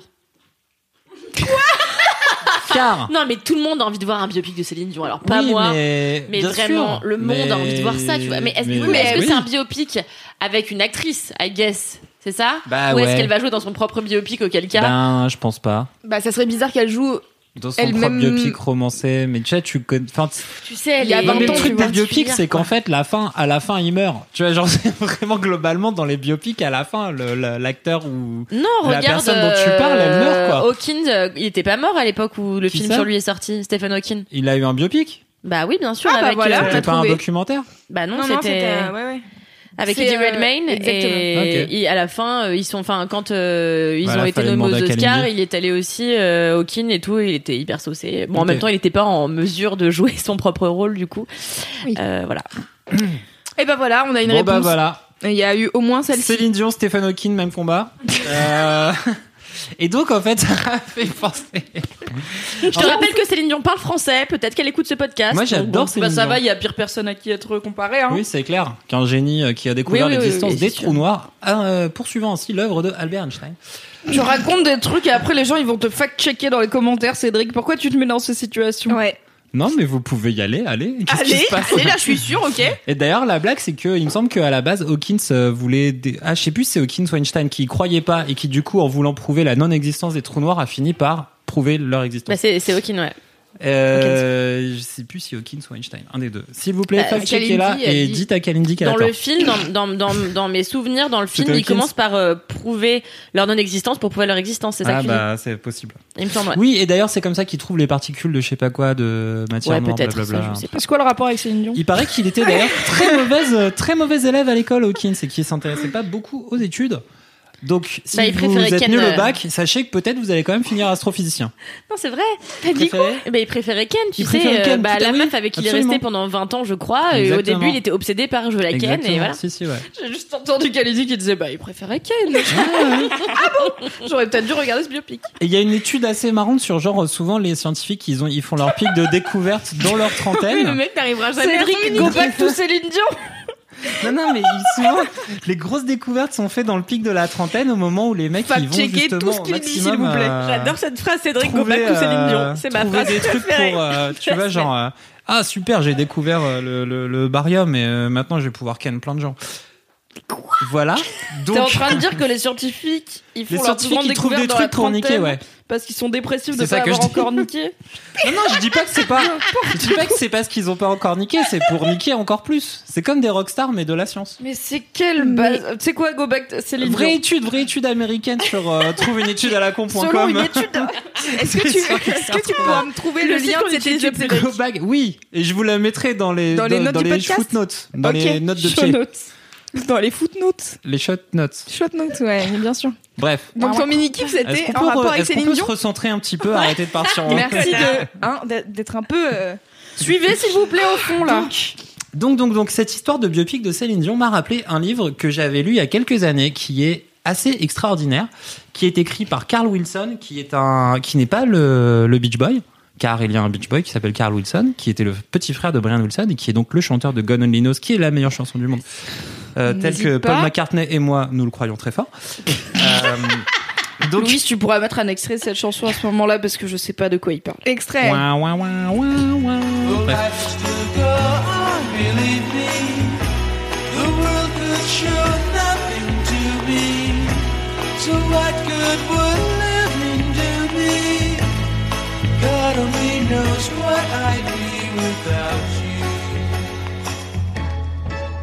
très bonne imitation de moi-même. Euh, donc en fait, Céline Dion euh, donc a sorti un album il y a quelques années qui s'appelle Let's Talk About Love, qui est à peu près euh, bah, un peu après Titanic, et donc la chanson My Heart Will Go On. Et en fait, cet album-là, l'encyclopédie de la musique, n'hésite pas à nous donner aussi euh, les compositeurs, le mec qui a fait le mix de Ne l'album. lance pas Loulou Non, et en fait, ce qui est marrant, c'est que du coup, c'est un album très euh, très Céline Dionès, tu vois, avec des chansons ultra grand public euh, et tout ça. Et donc, évidemment, comme plein de critiques musicaux, Mhm. euh, Carl Wilson, euh, bah, c'est euh, c'est plus haché dessus à l'époque, tu vois, comme beaucoup de Ah, bah critiques oui. musicaux, Ah, c'est de la de musique gens. populaire, donc bon. Exactement. Et une femme en plus. En plus. Exactement. Et donc du coup, en fait, il y avait ce truc, c'est qu'effectivement, il y a quand même dans la carrière de Céline Dion, t'as une meuf qui est quand même ultra connue. Et vraiment, My Heart Will Go On, je pense qu'effectivement, de, du fin fond du Bangladesh euh, jusqu'au, jusqu'aux provinces québécoises, euh, les gens connaissent cette, euh, connaissent cette chanson quasiment par cœur.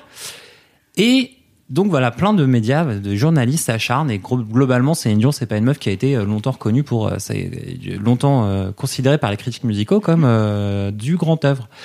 Et donc en fait, Carl Wilson, à un moment, il s'est dit, mais pourquoi? Ah, Mais pourquoi? Pourquoi? Donc attendez, là je me suis, j'avais collé le pitch de son livre. Nanana. Carl Wilson, en bon critique musical qui se respecte, fait partie des détracteurs. Mais, voilà, mais attention. ah ah Plutôt que de retourner le couteau dans une plaie déjà bien agrandie par des années de sarcasme et de dédain, Karl propose d'étudier le pourquoi de ce rejet de Céline Dion. Pourquoi l'immense partie de la population mondiale qui aime Céline aurait-elle tort? En soit déjà, excellente question. Faut-il remettre en question une critique musicale qui vire au snobisme? Deuxième très bonne question. Pourquoi pense-t-on nécessairement que tout ce que nous n'aimons pas relève du mauvais goût, particulièrement en musique?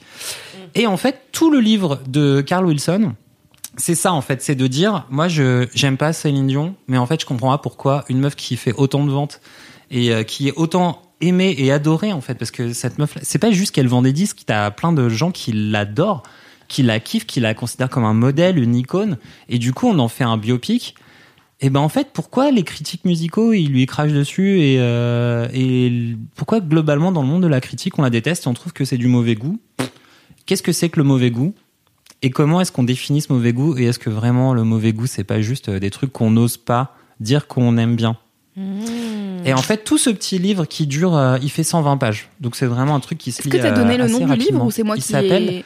Let's Talk About Love. Ah, c'est après- oui, Comme l'album. Comme l'album. Let- ouais, voilà. Donc comme l'album, c'est pour ça que je parlais de l'album effectivement au début. Let's Talk About Love. Pourquoi les autres ont-ils si mauvais goût? C'est le petit sous-titre. Mais si C'est tu un tapes, super euh, ouais. Let's talk about love. Pourquoi les autres ont-ils mauvais goût? Pourquoi j'ai raison et ils ont tort? Et en fait, euh, donc voilà, c'est vraiment ce truc genre écrit par un critique musical qui est plutôt, en fait, euh, Wilson, il est plutôt pointu. Et euh, voilà, il s'est vraiment posé la question euh, pourquoi? Et en fait, ce qui est marrant, c'est que dedans, euh, donc il y a tout un moment où lui-même sa vie perso est pas au top. Euh, il sort d'une rupture, il a vraiment des galères et tout ça quoi. Et donc euh, c'est à ce moment-là qu'il se casse à Las Vegas pour voir un des énormes shows de Céline Dion. À Vegas, il a publié ce truc-là il y a 7-8 ans je crois quand elle faisait encore ça. Et, euh, et en fait, c'est ultra cathartique. Il est dedans et à un moment, il y a un truc qui se déclenche en lui. Il se met à chialer toutes les larmes de son corps. C'est le pouvoir de Céline. Et effectivement, et en fait, du coup, il, il est là. Il dit, je me sens vraiment comme une euh, une mère de famille euh, triste et genre j'ai j'ai plein de trucs qui ont cassé, genre un espèce de barrage qui s'est ouvert et je me suis retrouvé emporté et consolé et cajolé par la musique de Céline Dion. Alors que je suis un putain de critique musicale casse-couille et snob du cul dans la vie. Et, euh, et du coup, en fait, prrr, elle me, voilà, elle m'a bouffé. Ça et en fait chose, euh, elle m'a, elle m'a, Hmm. elle m'a bouffé le cœur, elle m'a cajoliné le cœur et c'était, euh, c'était merveilleux. Quel joli nez Cajoliner le cœur du nom de Cajoline, cette euh, magnifique marque d'adoucissant. Euh, Qui nous sponsorise Ouais, cet épisode de vous avez écouté tout ça sans savoir Pas du tout. Et euh, donc voilà, ce, ce livre-là, Let's Talk About Love de Carl Wilson, qui n'est donc pas le Beach Boy, mais le journaliste, euh, c'est euh, vachement Trop bien. c'est important. ton C'était mini-kiff. super bien. C'est mon mini kiff. Est-ce que je peux en profiter pour raconter une histoire? Oui. Quelle Indy Euh, Ouais, non, en fait, euh, moi, Céline Dion, je m'en bats la race, mais euh, Elle Mais- raconte bien. mais euh, en fait, euh, je sais pas si vous vous souvenez, euh, il y a quelques années, il y a le film de Dolan, Mommy, qui est sorti, Mhm. et en fait, il y a cette scène dans la cuisine euh, où On ne change Ouais, c'est on ne change pas. Et c'est donc euh, cette mère qui a des problèmes parce que son fils est hyper violent. Et euh, elle finit par danser avec son fils qui met la musique de Céline Dion. Et euh, ils sont dans cette cuisine et ils dansent juste. Et la, la scène doit durer 2-3 minutes. C'est assez long pour une scène de juste danse, euh, en- tu vois. Et euh, moi, je me souviens qu'à l'époque, j'étais avec euh, mon avec mon mec actuel, mais c'était pas encore mon mec, c'était mon amant. Et on avait été voir ce film et on, on avait pleuré, mais toutes les larmes de notre de notre corps et sur cette scène et sur les scènes d'après. Et euh, et en fait, du coup, pour l'anniversaire de Naël, euh, il était parti en Angleterre et on était encore pas une fois, on était encore une fois pas encore ensemble. Et du coup, je lui avais fait une surprise qui est le truc le plus mignon que j'ai fait pour un mec. Et quand j'y repense, je me dis c'est si ridicule, putain. Et en fait, euh, je m'étais filmé euh, et je lui avais envoyé ça sur Skype après. Je m'étais filmé avec des pancartes pour lui dire écoute, je voulais te dire un truc pour ton anniversaire et derrière il y avait on ne change pas. Et donc moi je chantais par dessus Céline Dion en enchaînant les pancartes comme ça. J'étais dans ma cuisine et j'étais levée comme ça en dandinant et je passais les pancartes et à la fin je, je vous disais je voulais juste te dire que je te kiffe et est-ce que tu veux bien peut-être pas sortir avec moi mais un truc comme ça tu vois. Et c'était ma Oh, première t'es la déclaration d'amour euh, à mon mec et sur Céline pour répliquer euh, la scène Choupi. de euh, de Dolan euh, qui m'avait Oh. tant marqué. Voilà. Voilà. comme quoi, Donc, je dois à Céline, un de mes couilles, oui, tout à euh, fait. finalement. Ouais. Mais en, en vrai, moi, j'ai, c'est pareil, Céline Dion, Ouais. moi, j'avais pas du tout été élevée à ça. Enfin, moi, mon père, c'est un gros snob, euh, il écoute John Coltrane et que les trucs des années 70, donc euh, on est sur, euh, voilà, du, du snob, quoi. Et, euh, et en fait, je sais que ma meilleure pote, elle est, mais fan de Céline Dion, elle, elle connaît beaucoup de trucs de chansons françaises, alors que moi, j'en ai jamais écouté. Et en fait, euh, il y a bon, alors je connais les gros classiques de Céline Dion et quand j'ai découvert euh, Mommy et ce justement cette scène avec On ne change pas, j'étais là genre mais c'est trop bien. Et je pense qu'il y a aussi un truc qui fait que Dolan dans sa réal fait que tout- tous les morceaux qu'il met dans sa BO, il marque un truc et vraiment cette, cette scène est tellement cool que à chaque fois que j'entends On ne change pas, je pense à Mommy Ouais. et, et vraiment c'est Il y a cette scène aussi J'ai une de- affection du coup alors que j'ai pas d'affection particulière pour Céline Dion parce que je connais pas. Donc c'est trop bien. Non, mais ça joue toujours un grand rôle pour Dolan, même. Je sais pas si vous vous souvenez dans Mommy aussi, où je Où sais il plus ouvre quel- le cadre. Il ouvre le cadre. Colorblind. Et voilà, c'était Colorblind, ouais. Mm. Donc t'as le gamin qui fait du skate et en fait euh, l'écran est pas encore entièrement ouvert Oui, et donc il pousse l'écran comme ouais. ça et là t'as le format définitif du film. Tu vois, c'est du génie, genre euh, voilà. C'est genre jusqu'à présent c'était en carré. Ouais, C'était Instagram et boum, ça devient YouTube. c'est très fort. Merci pour cette métaphore Cédric. Métaphore millennials. Le mec qui veut prouver sa légitimité à parler suis à dans un jeune. podcast de jeunes. T'as un peu fait un bruit de, de, de boîte à rythme des années 80, donc ça, ça correspond. HIP, HOP. Euh, moi, je voulais juste dire un, un- un autre truc. Et Moi, j'ai aussi un autre mini kiff, mais comme on a déjà parlé, Kalindi, en a parlé avant, c'est la, c'était la favorite et juste rapidement à quel Oui. point c'est brillant, à quel point c'est ouf, à quel point c'est un film sur la monstruosité, le grotesque, l'ambition. C'est trop génialissime. Allez voir ce film. Kalala, elle avait raison. Elle l'a poussé du haut de ses, de ses grands bras musclés avec ses muscles intérieurs euh, fermes comme de la ferraille. Et euh, putain, ce film est incroyable de ouf. Et il a When it comes to your finances, you think you've done it all. You've saved, you've researched, and you've invested all that you can. Now it's time to take those investments to the next level by using the brand behind every great investor, Yahoo Finance. As America's number one finance destination, Yahoo Finance has everything you need, whether you're a seasoned trader or just dipping your toes into the market. Join the millions of investors who trust Yahoo Finance to guide them on their financial journey. For comprehensive financial news and analysis, visit yahoofinance.com, the number one financial destination, yahoofinance.com.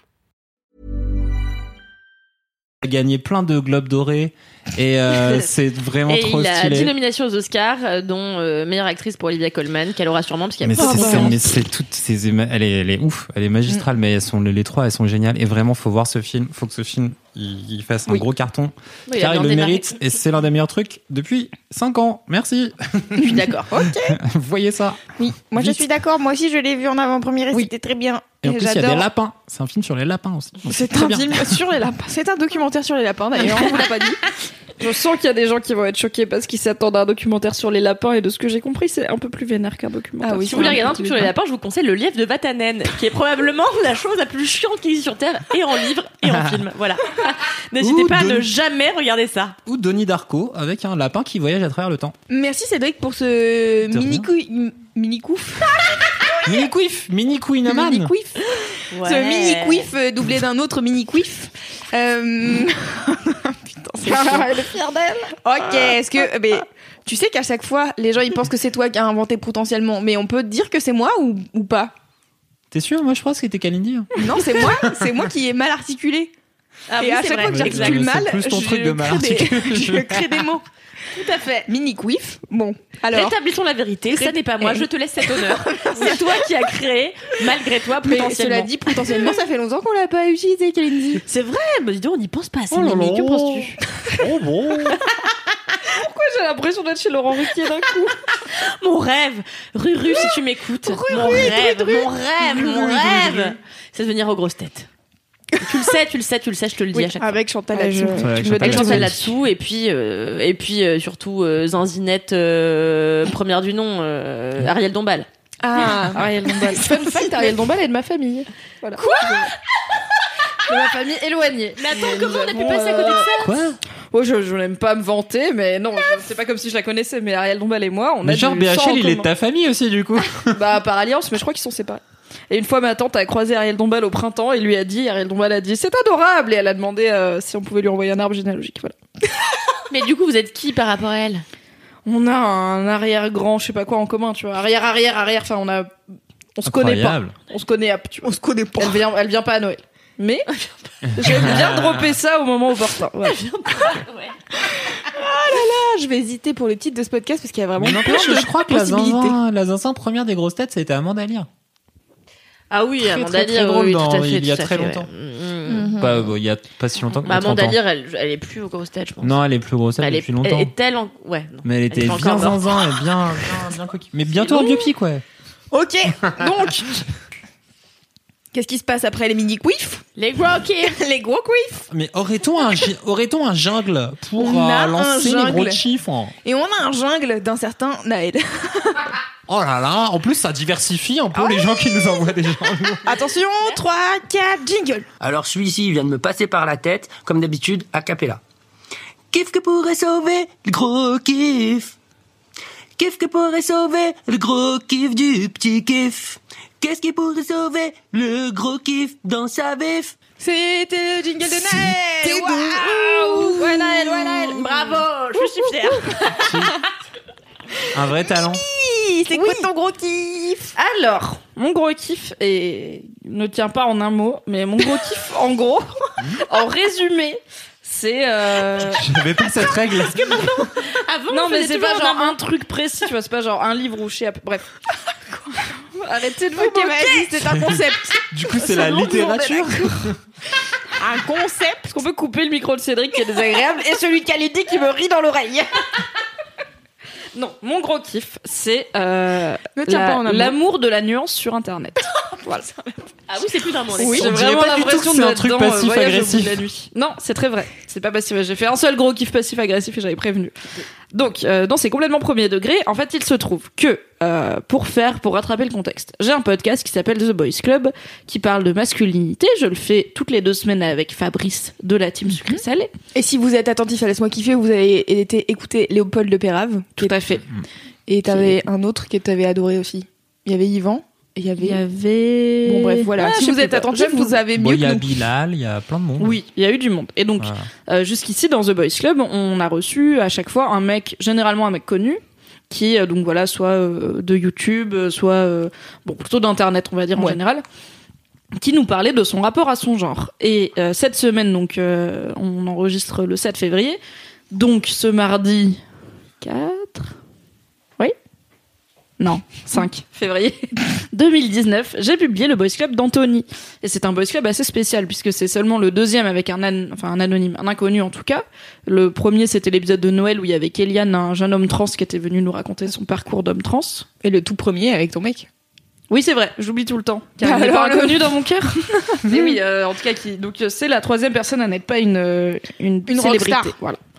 Et euh, Anthony, euh, j'avais un peu peur de publier son épisode, même si je l'aime beaucoup, parce que donc déjà c'est un mec qui a été victime de violences sexuelles euh, perpétrées par des femmes euh, en majorité.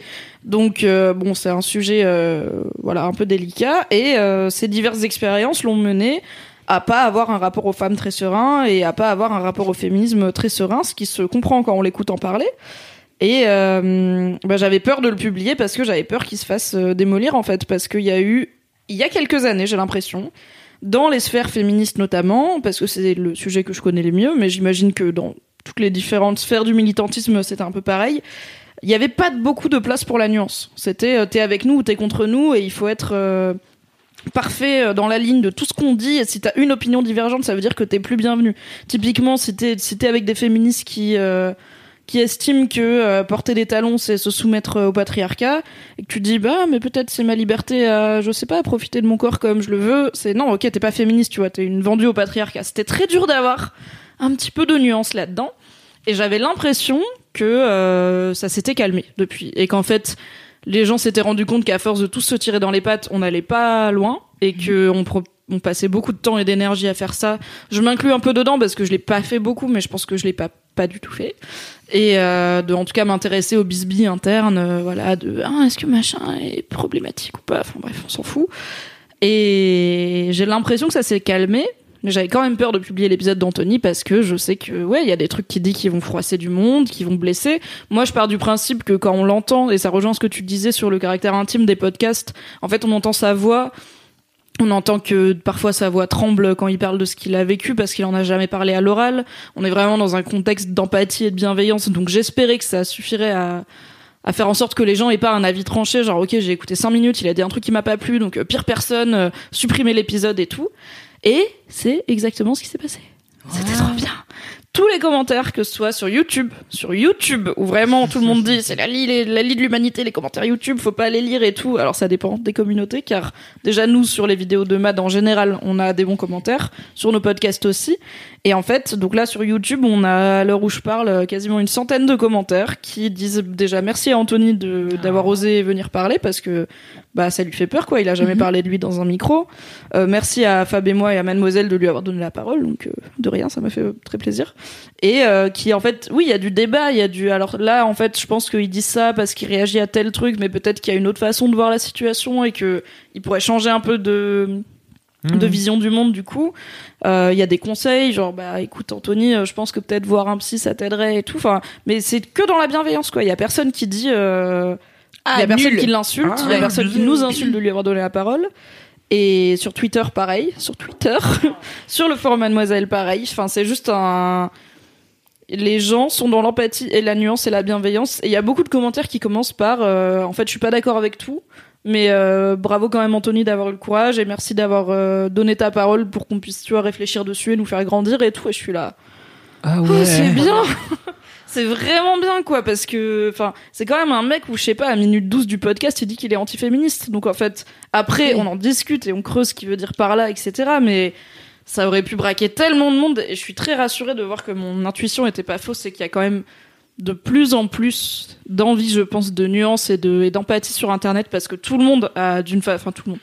Beaucoup trop de gens ont d'une façon ou d'une autre euh, été réduits à pas grand chose enfin ont été stigmatisés sur le la base de un tweet une opinion un mot qui parfois est maladroit mal utilisé une question sincère mais en fait tu sais pas donc tu utilises pas les bons mots Mhm. je sais pas.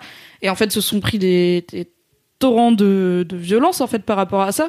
Parce que même si la violence elle vient de d'une intention qui est bonne qui est par exemple le féminisme donc faire avancer l'égalité et tout en fait à la fin t'as une t'as une personne derrière son clavier que t'es en train d'insulter. Donc même si ton intention globale dans ton militantisme elle est bonne pour la personne c'est peut-être moins moins important quoi que le fait que t'es en train d'insulter et du coup j'étais très contente de voir autant de nuances et de et d'empathie et voilà C'est trop bien. Mm. Est-ce qu'on pourrait pas appeler ça la meilleure veillance? la best veillance Oui, oui, faisons ça. Appelons-le la meilleure veillance. C'est une excellente idée. Et euh, d'ailleurs, je vous- Merci, Cédric, de m'avoir sauvé de Euh, ce- Allons-y. Su- Très intéressant ce que tu dis, Mimi, parce Trop que bien. en vrai, moi, avant d'arriver chez Mademoiselle, Internet c'était déjà le lieu où je travaillais, mais euh, j'étais pas confrontée directement à des communautés, qu'elles soient YouTube, Instagram ou, ou Twitter. Euh, je suis toujours pas enfin en contact avec notre communauté Twitter parce que je sais pas m'en servir mais en fait euh, non parce que ça t'intéresse pas je m'en bats vraiment les non mais mais c'est même pas une question d'âge, c'est vraiment. En fait, j'en ai marre qu'on ramène tout ça à l'âge parce qu'en fait, ça n'a rien à voir. C'est juste, j'ai aucun intérêt pour Twitter. Je comprends bah. même pas comment ça fonctionne. Il y a trop de mots. Je suis là, je comprends pas. Bon, bref. Mais euh, en tout, putain, je le déteste. Mais euh, en tout cas, c'est vrai que. Il y a trop de mots sur Twitter, c'est le seul truc où tu peux pas écrire plus que 200 caractères. Mais non, mais tu sais, t'as des fenêtres partout de gens qui parlent. non mais ça c'est parce Ah, que tu regardes mon Twitter qui est chelou mais euh, Ouais, Ah, tu c'est regardes possible. TweetDeck. Ah oui, c'est ça. j'ai une appli spéciale où du coup t'as des colonnes avec euh, clair, ma la, page d'accueil, mes, mes notifs, mes messages privés, etc. Donc ça fait un peu genre euh, War Room euh, avec euh, 12 000 écrans en mode oh je suis rentré dans le système mais non c'est La première fois que j'ai vu ça, c'était euh, le tweet deck de Zoella qui vloguait. Et donc Zoella, c'est une youtubeuse euh, anglaise qui a genre plus de je sais pas combien de millions d'abonnés. Et elle, elle, a- elle avait son tweet deck avec toutes ses notifications qui arrivaient genre par milliers. Oui, ça, ça parce qu'elle venait genre de tweeter sa vidéo. J'étais là, ah l'angoisse. Non, mais il faut dire qu'en effet, c'est vrai que hum, moi, je me rends compte euh, que les gens sont tous trop gentils. Et en fait, on m'avait tellement dit, tu vas voir, euh, franchement, si vous faites des vidéos YouTube et tout, vous allez vous faire tracher. Et puis, je pense que vous avez un historique où aussi vous avez connu un peu de violence de la part de certains, de certaines communautés. Moi, j'ai jamais été confrontée à ça en regardant les chaînes de des meufs qui bossent aujourd'hui dans le YouTube Squad et tout. Je suis là vraiment, tout le monde ne récolte que de la gentillesse et de la bienveillance. Je trouve ça cool parce que je m'attendais tellement à énormément de méchanceté et en fin de compte, pas du tout. Donc, euh, saluons ça. Grave. Et il faut savoir, si vous êtes curieux ou curieuse, qu'il y a, il y a assez peu de tri finalement qui est fait dans nos commentaires. En fait, on... alors après, ça dépend selon les chaînes, parce que donc Mademoiselle a plusieurs chaînes. Mais euh, je sais que souvent, bon, ce qui est insulte directe ou commentaires qui tombent sous le coup de la loi, donc euh, racisme, incitation à la haine, etc. Ça, dégage. Mais après, euh, il y a beaucoup de. Enfin, c'est pas qu'il y a 90% de merde et on l'enlève et du coup vous voyez que les 10% gentils. Il y a, on trie pas tellement. Donc euh, Ouais. c'est le love que vous voyez, c'est pas le love qui reste quand on a enlevé toute la haine, c'est juste le love qu'on a. Donc euh, C'est cool. Ouais. Ça fait du bien. Sur Internet, il y a des endroits Grave. où les gens sont sympas. La meilleure C'est veillance. un jingle. et en vrai, même, euh, Le jingle pour la meilleure veillance. oui, Mais c'est un joli mot, hein, putain, je suis fière la de moi. ça. bienveillance, mais en mieux. La mieux veillance. La mieux La better veillance. Non, et on peut, je revois aussi du love à la La communauté euh, des auditeurs et auditrices de LMK parce qu'en soi, ils auraient pu clair. dire, euh, ok, vous êtes quatre bolos derrière des micros, vous croyez drôle, enfin, vous racontez votre Ah, on est vachement drôle en même temps. euh, Il y a plein de gens qui disent ça. et hein. tout. J'ai vu mon petit cousin il y a pas longtemps, il m'a dit J'ai écouté votre truc, mais c'est insupportable. C'est vrai? Est-ce qu'il a écouté Monsieur Chaussette ou pas? Non, mais oui, il a le droit de pas aimer, mais bon, c'est concrètement, on aurait pu se faire beaucoup plus mal accueillir, mais quand Tout on a une fait. communauté de gens cool en général qui gravitent autour de, des projets de Mademoiselle, tout va bien. C'est fou de se dire qu'on a une communauté le- qui nous accepte vachement et des proches qui n'acceptent pas du tout ce podcast. Moi, par exemple, ma mère me dit c'est hystérique, vous n'arrêtez pas de rigoler, alors je suis là, je t'entends rire dans mes oreilles alors j'essaie de dormir. En même temps, mauvais choix, ouais, c'est plus pour se réveiller. Et toi, ton cousin, moi j'ai des amis qui sont là, oh là là, vous êtes fatigant à faire que rigoler, je suis là, c'est fou que vous Bah ouais, êtes les non, seuls, enfin, vous détestez alors qu'il y a Je pense qu'ils sont qui- jaloux parce qu'ils rient moins que nous dans leur Ils sont jaloux parce qu'ils sont pas là, tu vois. On les comprend, on les embrasse même. On les embrasse quand même. L'empathie. Bisous maman, si t'as réussi à aller jusqu'à plus d'une heure de podcast, vraiment. J'y crois peu. Niquez-vous. Bah merci Mimi pour ce Merci, gros quiff. De rien. Je t'appelais Mimouche. Mimouche. Mimouche et gros quiff à la suite. C'est vraiment euh, l'insupportabilité de ces personnes, quoi. Mimouche. Mimouche. T'es même pas ma mère, ok?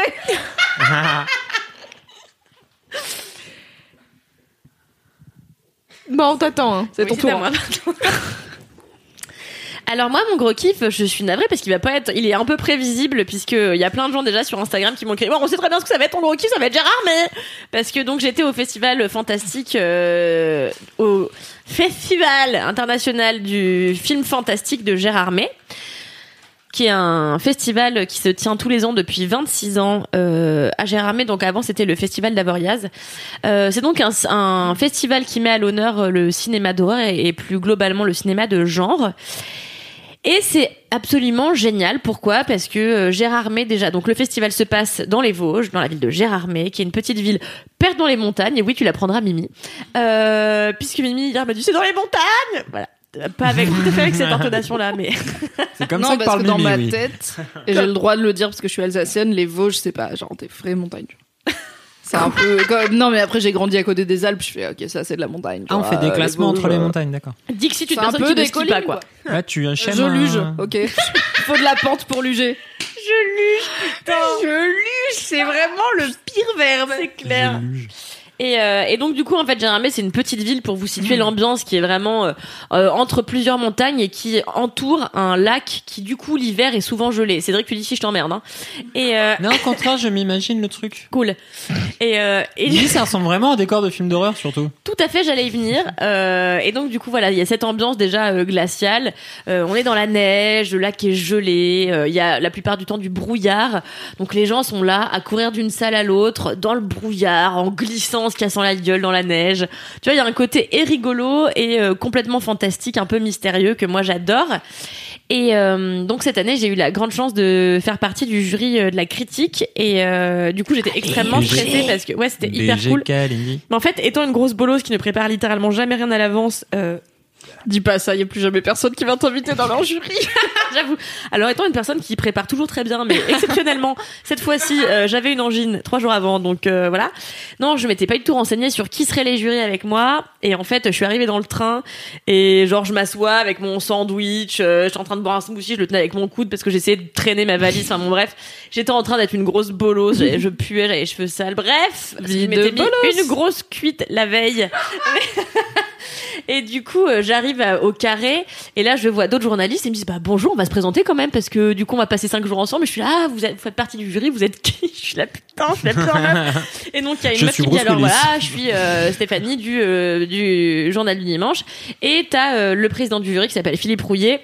Qui me dit ah, je suis Philippe Rouillet. Je lui dis ah bah oui c'est vrai je vous ai reconnu vous faites pas. Et donc c'est un type qui fait partie du cercle sur Canal qui est une émission euh, dédiée à la cinéphilie et qui euh, accessoirement fait partie du magazine Positif qui est euh, juste un magazine euh, absolument exceptionnel et hyper pointu euh, sur le cinéma également. Donc j'étais déjà avec des pointures. Après j'ai rencontré un autre type qui était programmateur et donc c'était un autre membre du jury programmateur pour la quinzaine des réalisateurs à Cannes. Donc c'est le type qui choisit quels vont Oh être yeah. les chefs-d'œuvre qui vont Ça être va. diffusés dans notre pays euh, à partir après le festival de Cannes plus un ancien de Libération où il y a passé 15 ans. Euh, bon bref j'étais qu'avec des grosses pointures et j'étais là salut alors je j'ai rien préparé quels sont les films ça va vous? Et donc j'étais tout de suite plongée dans cette ambiance un petit peu spéciale qu'avec des gens qui ont presque le double de mon âge et qui en plus ont le double de connaissances, voire le triple, voire le quintuple. Mais non, à Et, chaque fois tu te réduis, mais c'est pas vrai, Camille. Non, non, tu je me réduis pas. euh, C'est une, réalité, mais elle est pas grave du tout. Tu vois, euh, c'est pas un complexe, c'est juste une réalité qu'il faut embrasser. Sinon, juste c'est Bah, ils ont un peu plus d'années que toi, donc forcément, ils ont ça. plus de connaissances. Donc la c'est ça, bouteille, là. comme on dit. Kalala, c'est un génie. Oui, tout à fait. et, euh, et donc Ils on est arrivé son âge, à. 167 ans. Quel connard. Il est chiant et pas très fort au calcul mental. Et donc on est arrivé à Gérardmer euh, mercredi dernier avec euh, dans une tempête de neige qui était très à propos. Et euh, donc on s'est super bien occupé de moi euh, pendant tout le festival où j'ai une super chambre d'hôtel, euh, j'ai bien mangé. Et Vous savez à quel point euh, si vous écoutez ce podcast régulièrement ça compte dans ma vie. tout le temps, moment où tu parles de poux. miam, miam, miam. Et en fait, j'ai passé un, une semaine. Je peux pas dire qu'elle ait été euh, absolument euh, extraordinaire, enfin qu'elle ait été euh, super en termes d'émotion, parce que j'ai été stressée euh, à peu près les deux tiers du temps, parce que je me disais il faut que je sois à la hauteur, parce qu'en fait donc euh, le rôle de jury, euh, c'est qu'en gros tu vois tous les films qui sont euh, dans, qui font partie de la compétition. Donc il y avait 10 films en l'occurrence cette année, plus les films hors compétition, plus les courts plus les courts métrages. Et en fait, à l'issue de ce festival, on a dû délibérer et donc euh, choisir un film qui allait être primé, prix de la critique, ce qui peut donc peut changer le destin d'un film. Bah forcément, les prix ça Bah oui. aide à être distribué et ça aide à plein de choses. Et Donc c'était un rôle que j'avais encore jamais eu et qui était euh, hyper stressant et encore une fois de me retrouver à côté de ces pontes qui eux faisaient ça depuis des années, qui ont l'habitude de juger des films à partir de certains critères. Moi je le fais souvent au ressenti et à est-ce que moi ça m'a parlé, est-ce que euh, voilà j'ai été émue? Enfin, des trucs assez finalement primaires et instinctifs. Euh, j'ai appris plein de choses. En fait, pourquoi euh, c'est mon gros kiff? Parce que ça a été une formation en accéléré. Vraiment, en cinq jours, j'ai appris plus que en des années à l'école. Parce que quand tu sais pas, quand les gens sont autour de toi et te disent alors tel film en 52, génial, euh, chef d'œuvre, machin, et toi t'es là, je ne sais pas ce que c'est, mais je vais pas passer pour une bolosse. Du coup, du coup, j'étais avec mon téléphone sous la table à chaque fois en train de checker. Et du coup, j'ai retenu tellement de films, tellement de réalisateurs que je connaissais pas. Ça a pénétré mon cerveau. Ça va en sortir bien sûr. Hein. Mais euh, titre. Quoique, titre un peu dégueulasse Ouais. quand même, hein, d'un film à base intellectuel. d'alien, quoi. Mais euh, c'était vraiment super. Et en fait, j'ai rencontré des gens qui m'ont tellement euh, inspiré. J'ai rencontré un type notamment qui faisait aussi partie du jury avec moi, le même qui est programmateur pour la quinzaine des réals à Cannes.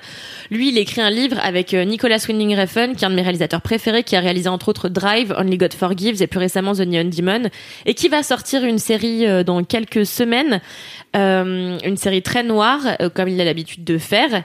Et donc, euh, ce type qui était avec moi a passé 6 ans ou 7, je sais plus, avec Nicolas Winding Refn, à écrire un bouquin qui pour l'instant fait 300 pages, où il livre, euh, où euh, Nicolas Winding Refn lui livre toutes ses toutes ses, tous ses doutes, euh, toutes ses errances et tout. Et donc lui, il les recueille, il passe son temps avec lui à discuter et à essayer de produire quelque chose de probant, d'intelligent et qui surtout va donner envie au public de découvrir plus amplement son œuvre.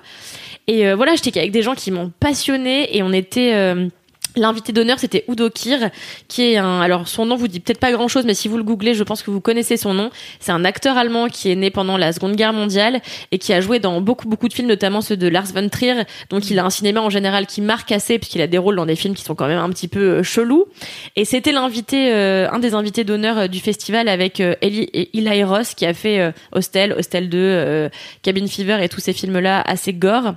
Et, et donc, c'était génial parce que mon rôle de jury m'a permis le soir au restaurant à côté de ces énormes célébrités que moi j'admire depuis toujours et qui sont des pontes euh, en la matière. C'était très impressionnant et à la fois, bah, tu peux pas montrer que t'es hyper impressionné, donc t'es obligé de faire genre ça va et du coup. euh, et du coup, en faisant genre, bah, tu vois, c'est, tu finis par te sentir bien et à te dire, bon, bah, c'est cool. En fait, pour l'instant, je dis pas de conneries, euh, et ça va, tu vois, j'ai pas, je suis pas trop passée pour une bolosse, je crois.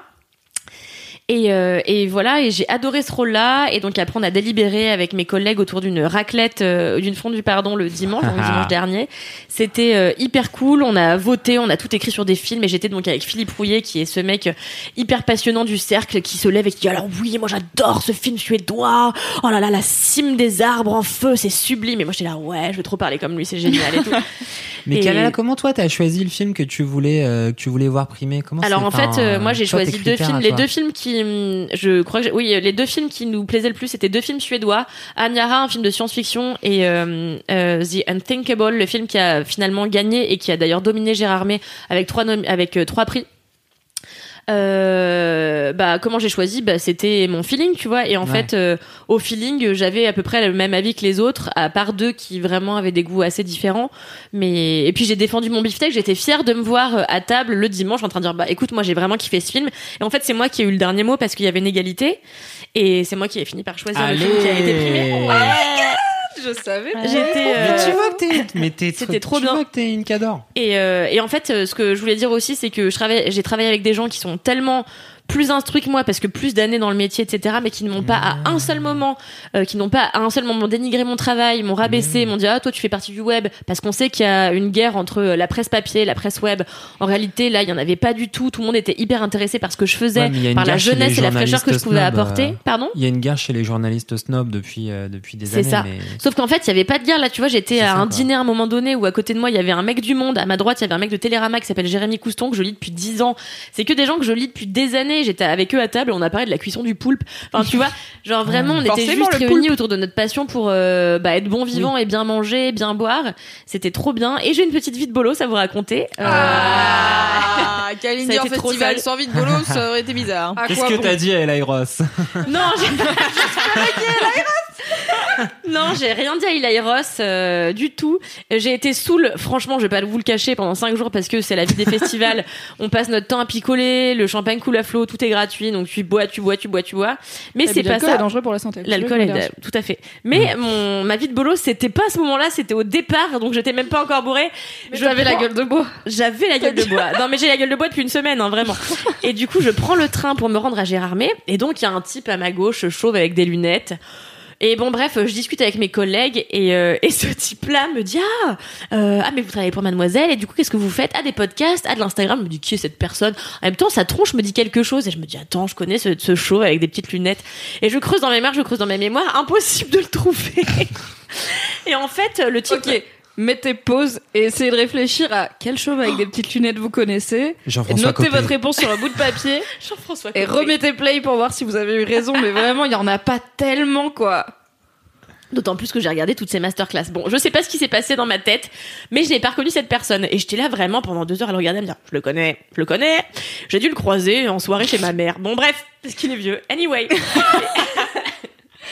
Et, euh, et donc ce, ce type-là me dit, euh, me dit ah mais vous êtes euh, à moitié indienne, mais je vais vous raconter une histoire formidable sur un type qui a exterminé une partie de l'Inde en je sais plus quelle année. Oh fascinant. Donc je m'assois en face de lui, il me raconte, il me raconte et il me dit est-ce que demain vous voulez venir skier avec moi? Je lui dis bah non parce que demain je travaille donc bon voilà. Bref et le soir on va on est à Gérardmer, on va au premier dîner organisé pour les journalistes. Et là, tout le monde vient voir, me dit, bah, dis donc, t'as sympathisé avec Bernard Werber. Et je dis, ah merde, c'est Bernard Werber, j'étais pas au courant.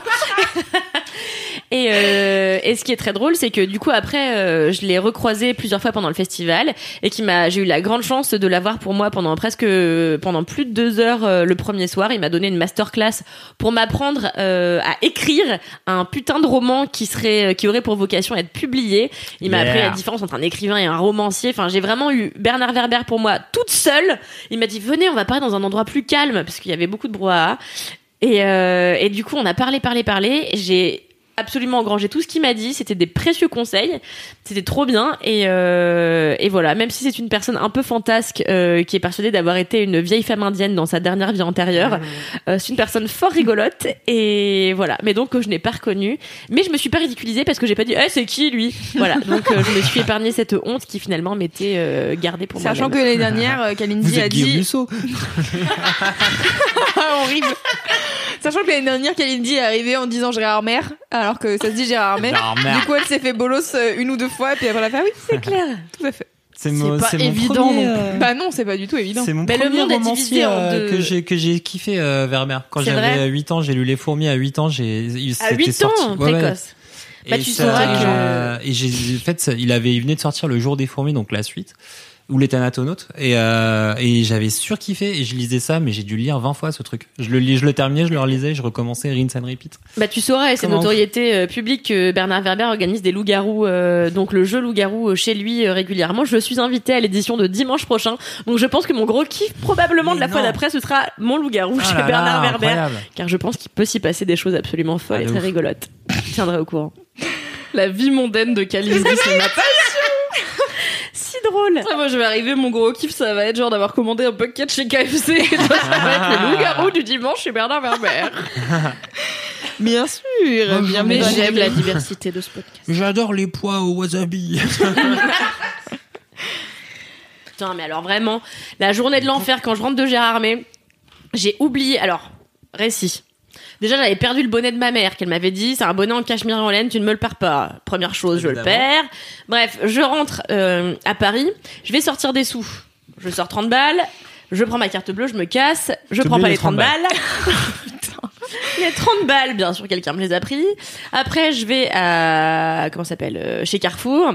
Euh, je m'achète je sais plus quoi. Hop, je repars. Dans l'ascenseur, je me dis, j'ai oublié mon ordinateur chez Carrefour. Donc, Ah yes. je retourne pour aller chercher ma pochette d'ordinateur chez Carrefour. Enfin, c'était une succession de merde comme ça. Pardon. Ah bah merci voilà, c'était ce très- kiff. c'était mon gros kiff. Trop Euh, plus que de la, du, du mois, c'était vraiment euh, une super expérience, euh, extrêmement stressante, mais très enrichissante et très didactique. Voilà. Trop bien. Stop. Merci Cal. Merci à vous. Merci challenging. Donc c'est l'heure de mon mini kiff. Hein. Oui.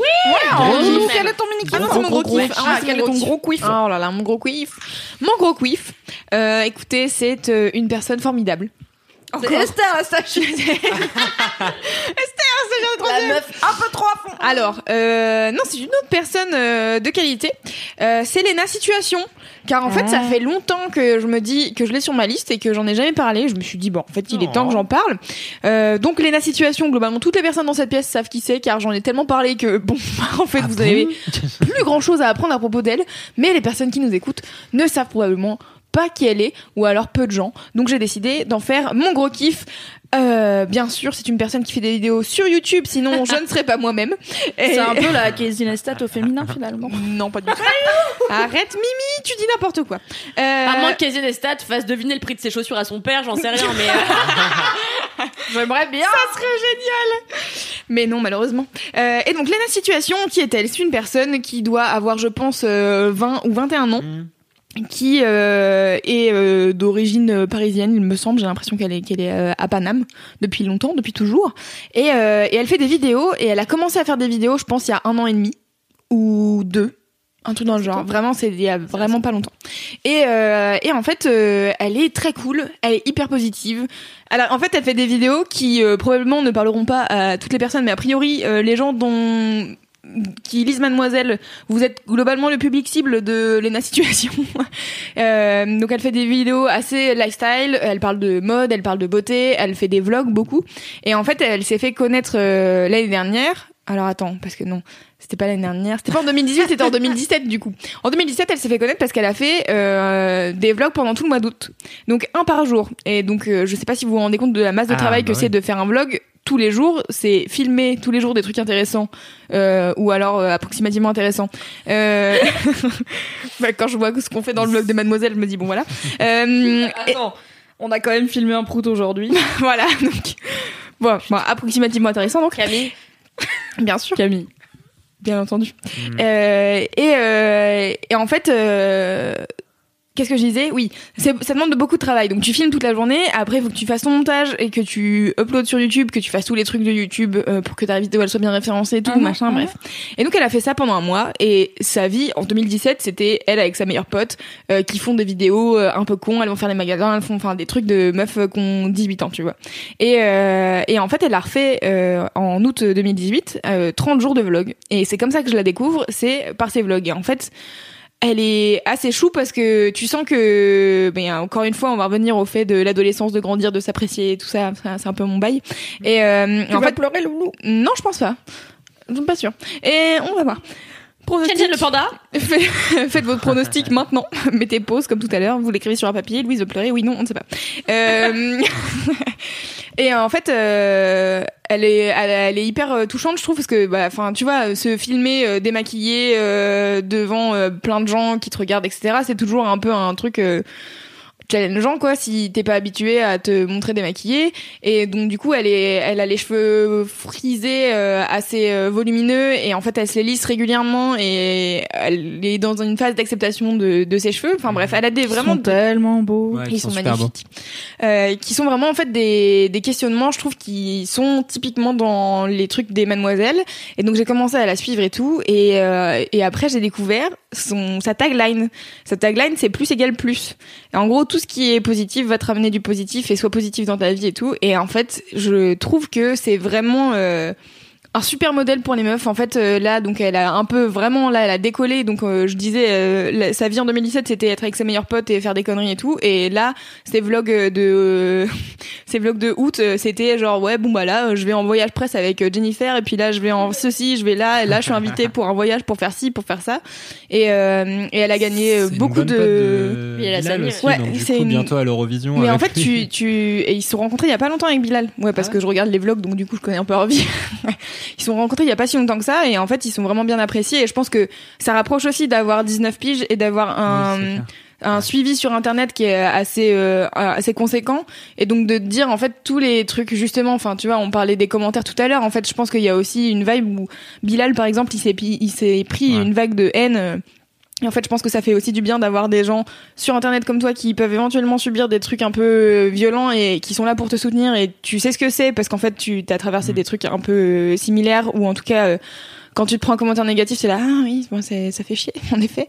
Donc, euh, une vague de commentaires négatifs, c'est c'est compliqué. Oh, c'est pénible. Et, euh, et donc, enfin, voilà. Donc, bref. Et donc, son plus égale plus, euh, je trouve qu'elle le, elle le rend hyper bien et je trouve qu'elle a vraiment une super vibe et une vibe de meuf qui a envie de faire des trucs et qui vraiment, tu vois, en l'espace d'un an, sa vie a changé du tout au tout. Et euh, je sais plus quand elle a fait un vlog, elle a été invitée à la Fashion Week de New York. Et, euh, et donc, elle a fait un vlog en disant, bordel de fucking merde, j'ai 21 ans. Et là, je suis dans une chambre d'hôtel de ouf, invitée par une marque que je kiffe pour assister à des shows à la Fashion Week. Et euh, tu vas à la Fashion Week euh, avec euh, alors elle est, sa passion c'est les chaussures donc elle adore les loups-boutins et les trucs comme ça. Donc ouais en fait en effet elle fait des trucs euh, je fais deviner le prix de mes chaussures à mon père et son père il a quoi? Ces chaussures elles ont coûté 1500 euros qu'est-ce que tu racontes Franchement, mon rêve de faire deviner les prix de mes pompes à mon daron. Genre vraiment, euh, comme vous voulez, on en fait une vidéo. Hein. C'est trop, c'est trop un bon concept en fait. Mais c'est pour tout. Enfin, juste ils sont tellement pas dans le même monde les darons et les daronnes Ouais. qu'ils ont aucune idée de combien. Bah, surtout quand leur euh, gamine elle dépense 900 balles pour une paire de pompes, je pense Ouais. que c'est un Oui. truc qui est un peu pour eux un peu un peu conceptuel quoi. Ouais. Et, euh, et donc donc voilà, elle adore euh, tout ce qui est euh, chaussures de luxe et tout, et elle a quelques trucs de luxe, et en même temps derrière, euh, elle a un body, j'en sais rien, à sauce et, et une jupe Zara, tu vois, et elle va à la Fashion Week habillée comme ça, et elle est ultra stylée, et t'es là, putain, en fait, ouais, et, elle, et tout son vlog de la Fashion Week de New York, c'est à la fin, elle est sur le balcon de son hôtel, donc déjà il y a un balcon euh, sur le dans l'hôtel à New York, donc je vous chambre, laisse ouais. imaginer le, le standing du truc. Et là, putain, mais j'en reviens pas quoi. J'ai fait des vidéos sur YouTube et maintenant je suis là. Ouais, croyez vraiment en vos rêves les gars parce que ça paye quoi. Et hum, donc moi ça fait euh, des semaines et des mois que je me dis il faut qu'elle vienne sur Mademoiselle, il faut qu'on fasse un truc avec elle et tout. Mais en fait cette meuf est ultra busy parce que juste c'est une working girl et elle est tout le temps en train de taffer et tout. Et là, euh, la semaine dernière, non cette semaine, elle a sorti euh, une vidéo sur le blues. Et en fait ça fait donc euh, pendant le mois de décembre je crois qu'elle a fait un calendrier de la vente vidéo pareil où c'était 24 vidéos euh, une vidéo par jour donc euh, c'était un peu long. Et, et pendant un mois là elle a rien posté. Et elle a fait une vidéo qui s'appelle le blues et elle dit ouais en fait tout le monde peut avoir le blues. Et là moi c'était j'étais dans en phase de j'ai plus d'inspiration je sais pas quoi faire de ma vie. Et en même temps sa vie a tellement changé en, en si peu de temps c'est compliqué. Et sa vidéo est trop cool. Et encore une fois c'est bon bah ouais ça va pas mais en fait j'ai eu le temps de d'aller moins bien et pareil elle montre un tout petit bout d'un call avec son père où son père il est trop mignon. Il est trop chou il lui donne trop d'encouragement et tout et je sais pas en fait ça me fait vraiment plaisir de regarder cette meuf euh, évoluer et j'aimerais trop qu'on la reçoive sur chez sur Mademoiselle euh, si vous voulez euh, envoyer ce podcast à Elena Situation. Je le ferai moi-même mais voilà n'hésitons pas.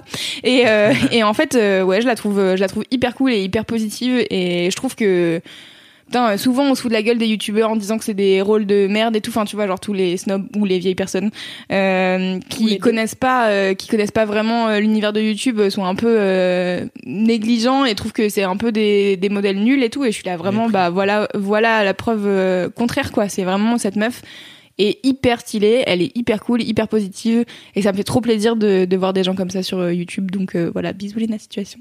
Bisous. Bisous Léna. Bisous Léna. À bientôt. Bisous les gens qui font des trucs bien Mademoiselle. et que vous. que Non mais là en ce moment elle est à Los Angeles. Bon bah voilà, bon bah, Ça ça va, c'est pas loin. Tu prends le RER viteuf, et t'es là. Tu Ouais, fais bah, Bah, à peu près comme pour aller À à, Pau. Pau, À Pau, finalement. hein. Mais ouais, mais attends, moi je vais à Anvers après, la station de métro. Voilà. Blague de parisien. Exactement. Voilà, c'était mon gros kiff. euh, Merci. car j'aime trop Lena C'est Situation. Merci. Loulou. Est-ce que pourquoi elle s'appelle Léna Situation C'est une excellente question. Probablement il y a une réponse dans une de ses vidéos, mais j'ai pas tout regardé. Mm. Donc je euh, sais pas. On lui demandera quand on la verra. C'est Ouais. peut-être comme Denis Lamalis ou un truc comme ça, tu vois. elle se- Mais non, son pseudo des. Léna, elle se met dans des situations. Des drôles hein. de Elle reste situations, dans je ces situations. hein. Tout, tout, tout. Je sais pas, j'avoue, je sais pas. Léna Situation. Je n'ai pas la réponse à cette question. Madame Situation. Peut-être elle s'appelle elle situation au pluriel. Elle s'appelle. Lena Mafouf. Attends. C'est peut-être pour ça qu'elle a changé. Ouais, c'est ma fille, c'est Mafouf. Malouf Non, c'est Mafouf. Mafouf. Ah ouais, Mafouf. Ouais, l'hôtel Mafouf. Tout le tout l'été, oui. M A H F O U F. Désolée. J'essaye de pas rire, mais il y a Cédric qui est mort de rire car il a 8 ans. C'est vrai que c'est drôle en même temps. En même temps, j'avais jamais vraiment fait le rapprochement. T'avais jamais. Tu savais oui, parce que je l'ai vu écrit. Ah T'as fait un petit H aspiré et tout, mais quand tu le prononces, bon, c'est Bah non, mais c'est oui. pas grave. Et bah oui, elle s'appelle Lena Mafouf. Mais c'est un très beau nom de famille. Non mais j'adore, mais en vrai j'adore. Putain, non, mais imagine en plus le bullshit qu'elle s'est pris à mais- cause de son putain de nom de Bah, famille pendant bien qu'elle était au lycée, quoi. Mais en vrai, ma, ma, ma petite passion, c'est d'imagi- d'imaginer les vannes que tu peux te prendre quand t'as quand, quand t'as un nom de famille pété et que t'as 8 ans. moi, j'avais tout le temps genre des bécoques, des trucs comme ça. Et moi, les gens, ils étaient, c'était un peu foireux sur moi, mais j'aime Bah, Pas très marrant, ça. Bécoque. Non, justement, c'est pour ça que j'en ai jamais, euh, j'en ai Bécoque jamais trop eu. Béco Euh, j'en ai Bof. jamais trop eu, mais euh, du coup, ça me fait marrer. J'aime bien, j'aime bien. euh, Mais c'est cool parce qu'en fait, les imaginer, gosses, ils veulent te tacler même si ton nom, il prête pas vraiment au taclage, Oui, tu oui, vois, c'est parce clair. que... Moi, j'ai juste eu des blagues tonnes de ratées, quoi. trucs, euh, bah oui, c'est ça. Moi, on me disait, hey, jusqu'à lundi, j'étais là, ouais, super. Moi, les gens essayaient de trouver des trucs qui rimaient avec Louise. Et vraiment. Euh, La des mouise. trucs- Louise Bah ouais, c'est ça. C'était la mouise. Quick quiz. Et voilà. Mais en vrai, le truc, c'est que je trouve que c'est, alors ça peut être euh, méga euh, harcèlement et vénère, mais globalement, je, de- non mais en fait, tu vois, effectivement, de harceler un môme en se foutant de la gueule de son nom de famille euh, ou de whatever et, de multiplier ça par euh, 25 personnes dans ta classe. Mais en fait, assez globalement, juste les gens, ils trouvent des noms un peu pétés, ils essayent le truc. Tu vois, genre, c'est les premières tentatives d'humour, en fait. Et d'essayer de faire des blagues euh, façon les grosses têtes. Madame Grospère de Loche, tu vois, genre, c'est vraiment, Alors, tu n'écoutes, ça vraiment se les voit, gros- tu n'écoutes pas les grosses c'est les têtes. petites têtes. Et euh, du coup, j'aime bien. C'est des tentatives Les de minces l'humour têtes. foireuse. Les minces visages. Et du coup, c'est pour ça que j'aime bien les. j'aime- C'est la marque pouce des grosses têtes, ouais. Mais du coup, je trouve toujours un peu pathétique et On met un peu les euh, mains au visage quelque part. Voilà. Pathé- pathétique et mignonne ces tentatives d'humour sur les noms de famille, parce que c'est les premières que tu peux vraiment essayer de faire. Si vous aimiez Camelot, vous sauriez qu'il y a le clan des semi-croustillants et le clan des petits pédestres. Les petits pédestres, oui, c'est bon ça. Et les semi-croustillants C'est ça, je m'en souviens plus. Voilà, bah ceux qui aiment Camelot reconnaîtront, sinon je vais encore faire chier tout le monde, donc je vais fermer ma gueule. T'inquiète pas. Les gens, ils. Je t'aime, Khalid. Ah putain, je dé... Ok Myriam, On va se péter Donc, sur le parking. Léna, on l'embrasse. voilà, on fait des bisous à Léna Situation. De la euh, part des minces visages. De la part des minces visages. Et maintenant, on enchaîne avec le gros kiff de Cédric. Gros kiff de C'est un Cédric. gros kiff de Cédric. En fait, euh, au début, je savais pas si je devais le faire car c'est un gros kiff de jeux vidéo d'horreur. Donc en plus, on est vraiment pas du tout euh, dans, dans le, dans le délire. Mais il y a peu, à une grosse stuff, quelqu'un euh, est venu me dire, moi j'aime bien quand tu parles de trucs que tous les autres ils te vannent. On te déteste. Écoute-moi bien, je sais pas qui tu es, mais on te retrouvera On va te retrouver Moi, je t'embrasse. Et donc c'était c'était un jeune homme qui me disait moi j'aime bien les jeux vidéo, les escape games et tout ça, m'intéresse quand tu en parles. donc du coup et puis comme j'y ai vraiment passé beaucoup de temps cette semaine et bah du coup c'est quand c'est quand même vraiment mon gros kiff. C'est euh, et alors il y a une petite histoire dessus, c'est une histoire comme le rattrapage du passé et tout ce genre de conneries. Euh, c'est Petite étape de la vie ou... ah, Il y a un peu un petit étape Ah. de la vie. En fait, c'est un jeu vidéo, donc c'est le remake de Resident Evil 2. Euh, jeu qui est sorti euh, sur PlayStation en 98 dans sa version originale et donc qui ressort là pour son 20e anniversaire en, euh, en janvier 2019. Voilà. Oui, ils ont pris un peu de retard, j'imagine. Oui, c'est le temps de traduire euh, le japonais, je sais pas. Et euh, donc en plus c'est marrant parce que ouais, un truc qui me fait triper c'est que cette série elle se tape le nom de Resident Evil parce que juste le premier c'était dans un manoir avec des zombies donc une vraie Resident Evil et après ça se passe dans des labos secrets partout dans le monde mais ça s'appelle toujours Resident Evil parce que juste euh, ils pouvaient plus changer le nom après. Bah, Bah, c'est comme culte. Saw. Ouais. Voilà, Au bout d'un c'est moment, il y comme avait ça. plus trop de si, tu vois. Voilà. J'aime bien, c'est très con, c'est vraiment très très mauvais choix, mais j'aime bien, c'est toujours rigolo, grotesque, cocasse, d'aucuns diraient. Euh, en fait, j'aime bien. C'est- mon gros kiff, car il y a 20 ans, euh, j'avais pas les sous pour m'acheter une PlayStation, et donc j'ai complètement raté ce jeu. Et euh, donc, qui Dommage. est euh, des. Tu étais donc pauvre. Bah voilà, j'avais fait le triste. premier à l'arrache chez un pote et tout ça, et après. C'est là le- qu'interviennent les le- petites machin. étapes de la vie. Maintenant, tu n'es plus Exactement. pauvre, tu as pu t'acheter une PlayStation. Bravo. Non, et surtout, en fait, ça fait. euh, mon meilleur pote de l'époque, il était là, genre, c'est c'est trop le meilleur de la série. Et moi, j'étais là, putain, ça fait des années et tout ça. Genre, j'ai jamais pu y jouer. Et en essayant d'y rejouer il y a quelques années, c'était vraiment trop vieux, trop à l'ancienne, trop les vieux pixels dégueulasses, les gros polygones de les, Ah, des, premiers jeux en 3D qui font mal aux yeux. Et, euh, et c'est voilà, tu peux plus y jouer. C'est comme regarder La Cité de la Peur en 2019. C'est trop- trop Arrêtez, vieux, j'ai dit trop qu'on daté. arrêtait. Trop vieux, trop daté, il faut pas le faire. Euh, Et euh, donc du coup voilà, c'est le truc qui est ressorti, j'étais trop content et euh, du coup je me suis acheté ça et j'ai trop kiffé. Et en fait ce que j'ai kiffé c'est qu'il y a vraiment ce truc un peu artisanat de l'horreur que j'aime bien dans les films d'horreur et qui est euh, voilà t'es- t'es- tu peux donc c'est un jeu où tu peux choisir entre deux personnages au début qui arrivent dans une ville qui est infestée de zombies et en fonction du personnage tu vis pas les mêmes trucs et puis après tu peux rejouer avec le la vision de l'autre personnage donc qui recroise un petit peu les monstres et machin mais dans des séquences différentes et tu vois l'envers du décor de ce que t'as fait avec le premier perso. Et donc c'est bien poisseux, c'est bien crado, il y a des zombies qui tapent aux fenêtres, c'est l'angoisse. et c'est bien euh, en fait c'est bien un peu euh, vraiment gros bad quoi. Tu vois, c'est il y a pas de lumière, t'es là Un dans des T'es là avec ta petite torche et en plus c'est un jeu vidéo donc tu vis vraiment le truc parce que c'est ton personnage qui le c'est pas comme dans un film où tu peux voir un peu le foreshadowing Mm. de le monstre il va attaquer là parce qu'on t'a montré la fenêtre euh, dans les dix premières minutes et donc tu sais qu'elle est fragile donc euh, dans 40 minutes euh, ce sera un piège. Là t'es Enfin, juste là. Chekhov, oui. Hein? Tu vas être obligé d'expliquer le Tu fusil de Chekhov à tout Non, le monde flemme, comme flemme, la pire personne. effectivement, non, mais c'est bah, c'est comme un foreshadowing. Tu montres un élément à un moment pour que plus tard, en fait, euh, le l'utilisateur, le spectateur, il se souvienne que euh, ça sert à quelque chose. Hmm. Et euh, donc en fait dans un jeu vidéo t'as pas ça, t'es juste dans une exploration euh, d'un truc, dans des nouveaux endroits où il fait tout sombre, tout poussière et en plus Il y le a des remake il est connards magnifique. de zombies.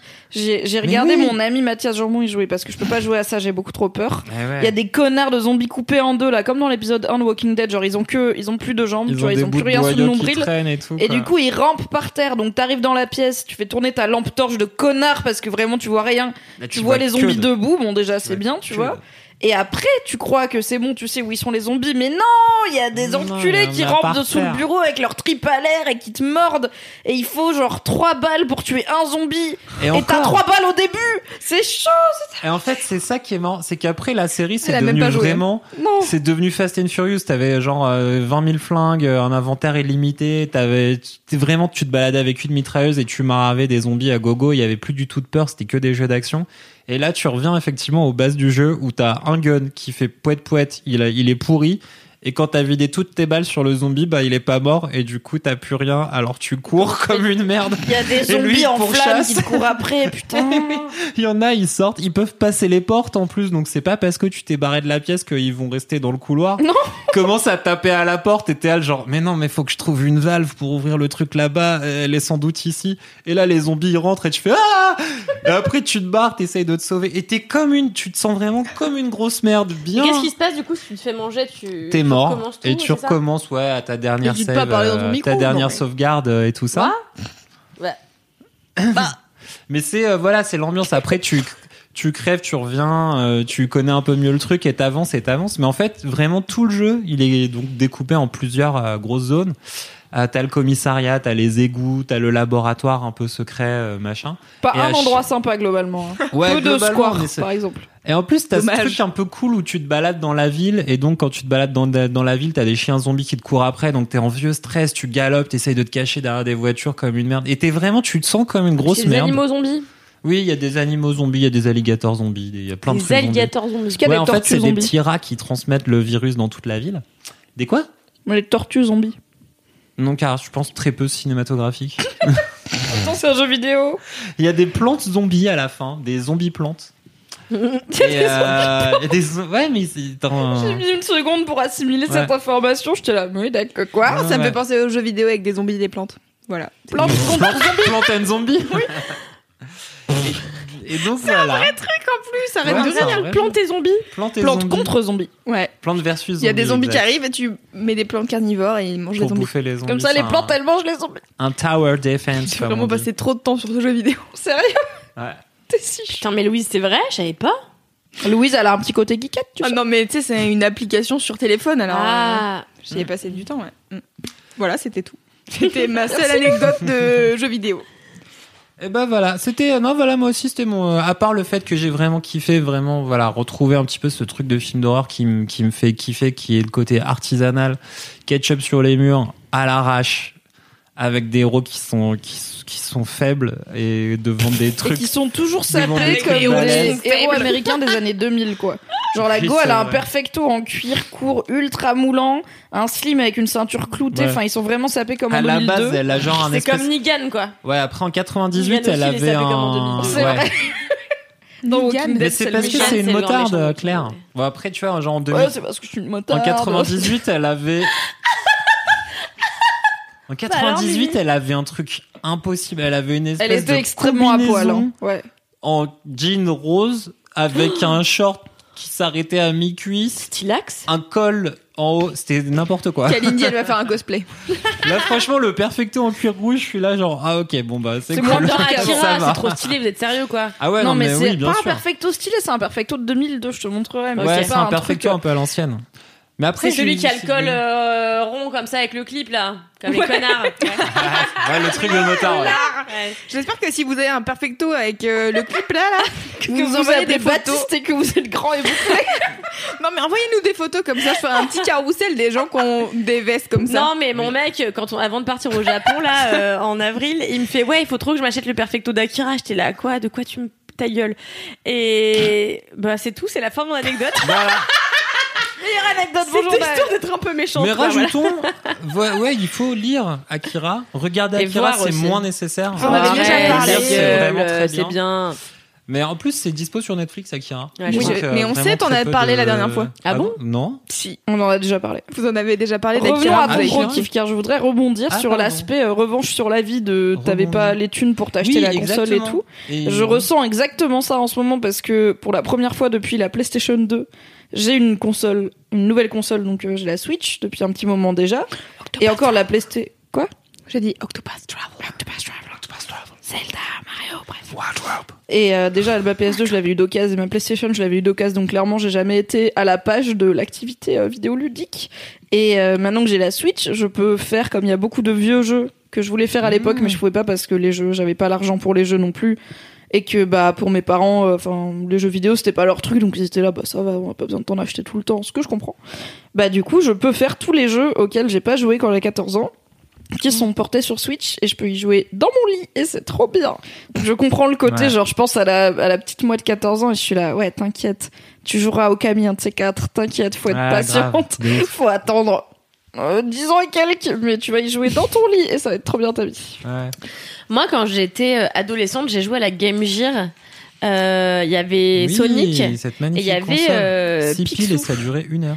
Ah, le retour de Tu mettais Picsou. 6 piles et ça durait une heure car elle bouffait des piles Mm, en non, moins moi j'avais la, j'avais euh, une batterie. Exactement, que tu branchais sur la prise. C'était donc une Ouais. console portable à laquelle tu jouais quand t'as été branché sur le mur. Exactement. sinon, c'était pas Et franchement, Sonic, euh, enfin, c'est les seuls jeux vidéo auxquels j'ai joué avec assiduité, tu vois, pendant plusieurs mois.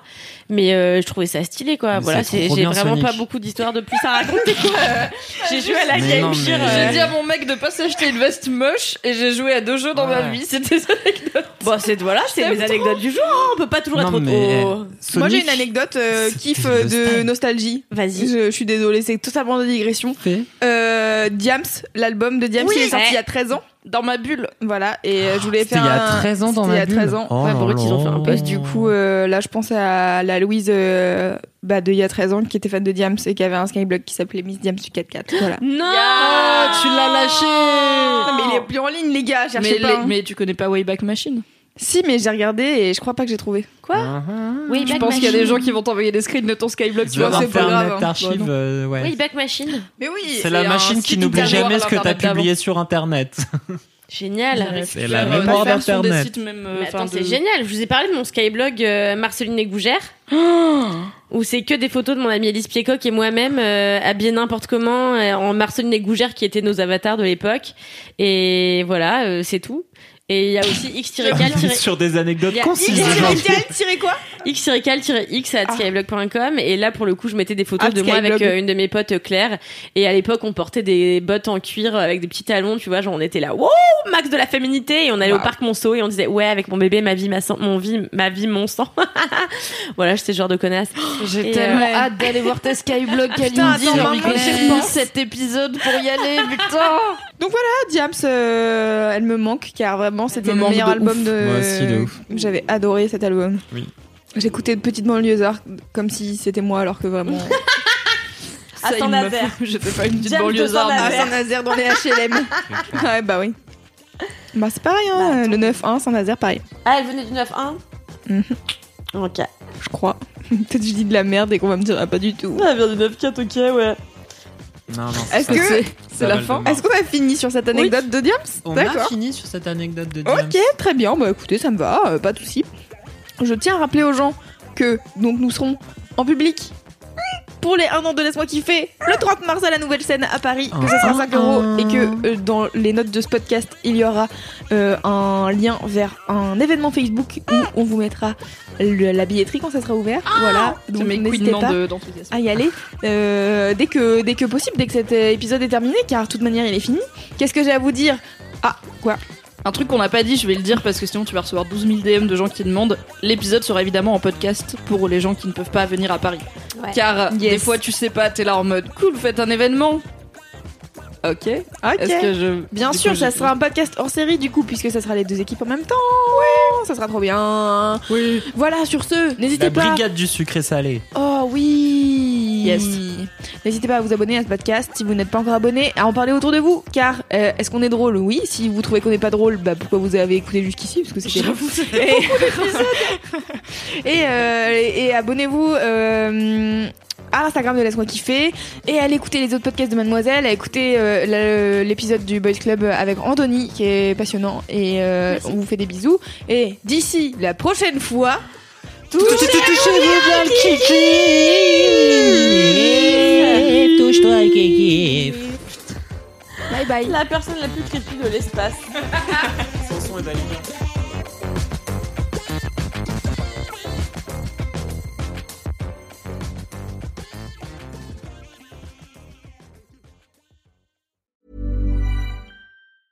Witness history at Roland Garros, where old rivalries meet new talent on the clay battleground. Tennis Channel Plus is your place to watch. Stream every court from your phone or smart TV live in HD. Experience three weeks of unparalleled access as the world's top players in tennis face off to see if the veterans maintain their dominance or if a fresh face rises to challenge them. Daily live coverage of the French Open begins Monday, May 20th. Stream it now with Tennis Channel Plus to be there when it happens.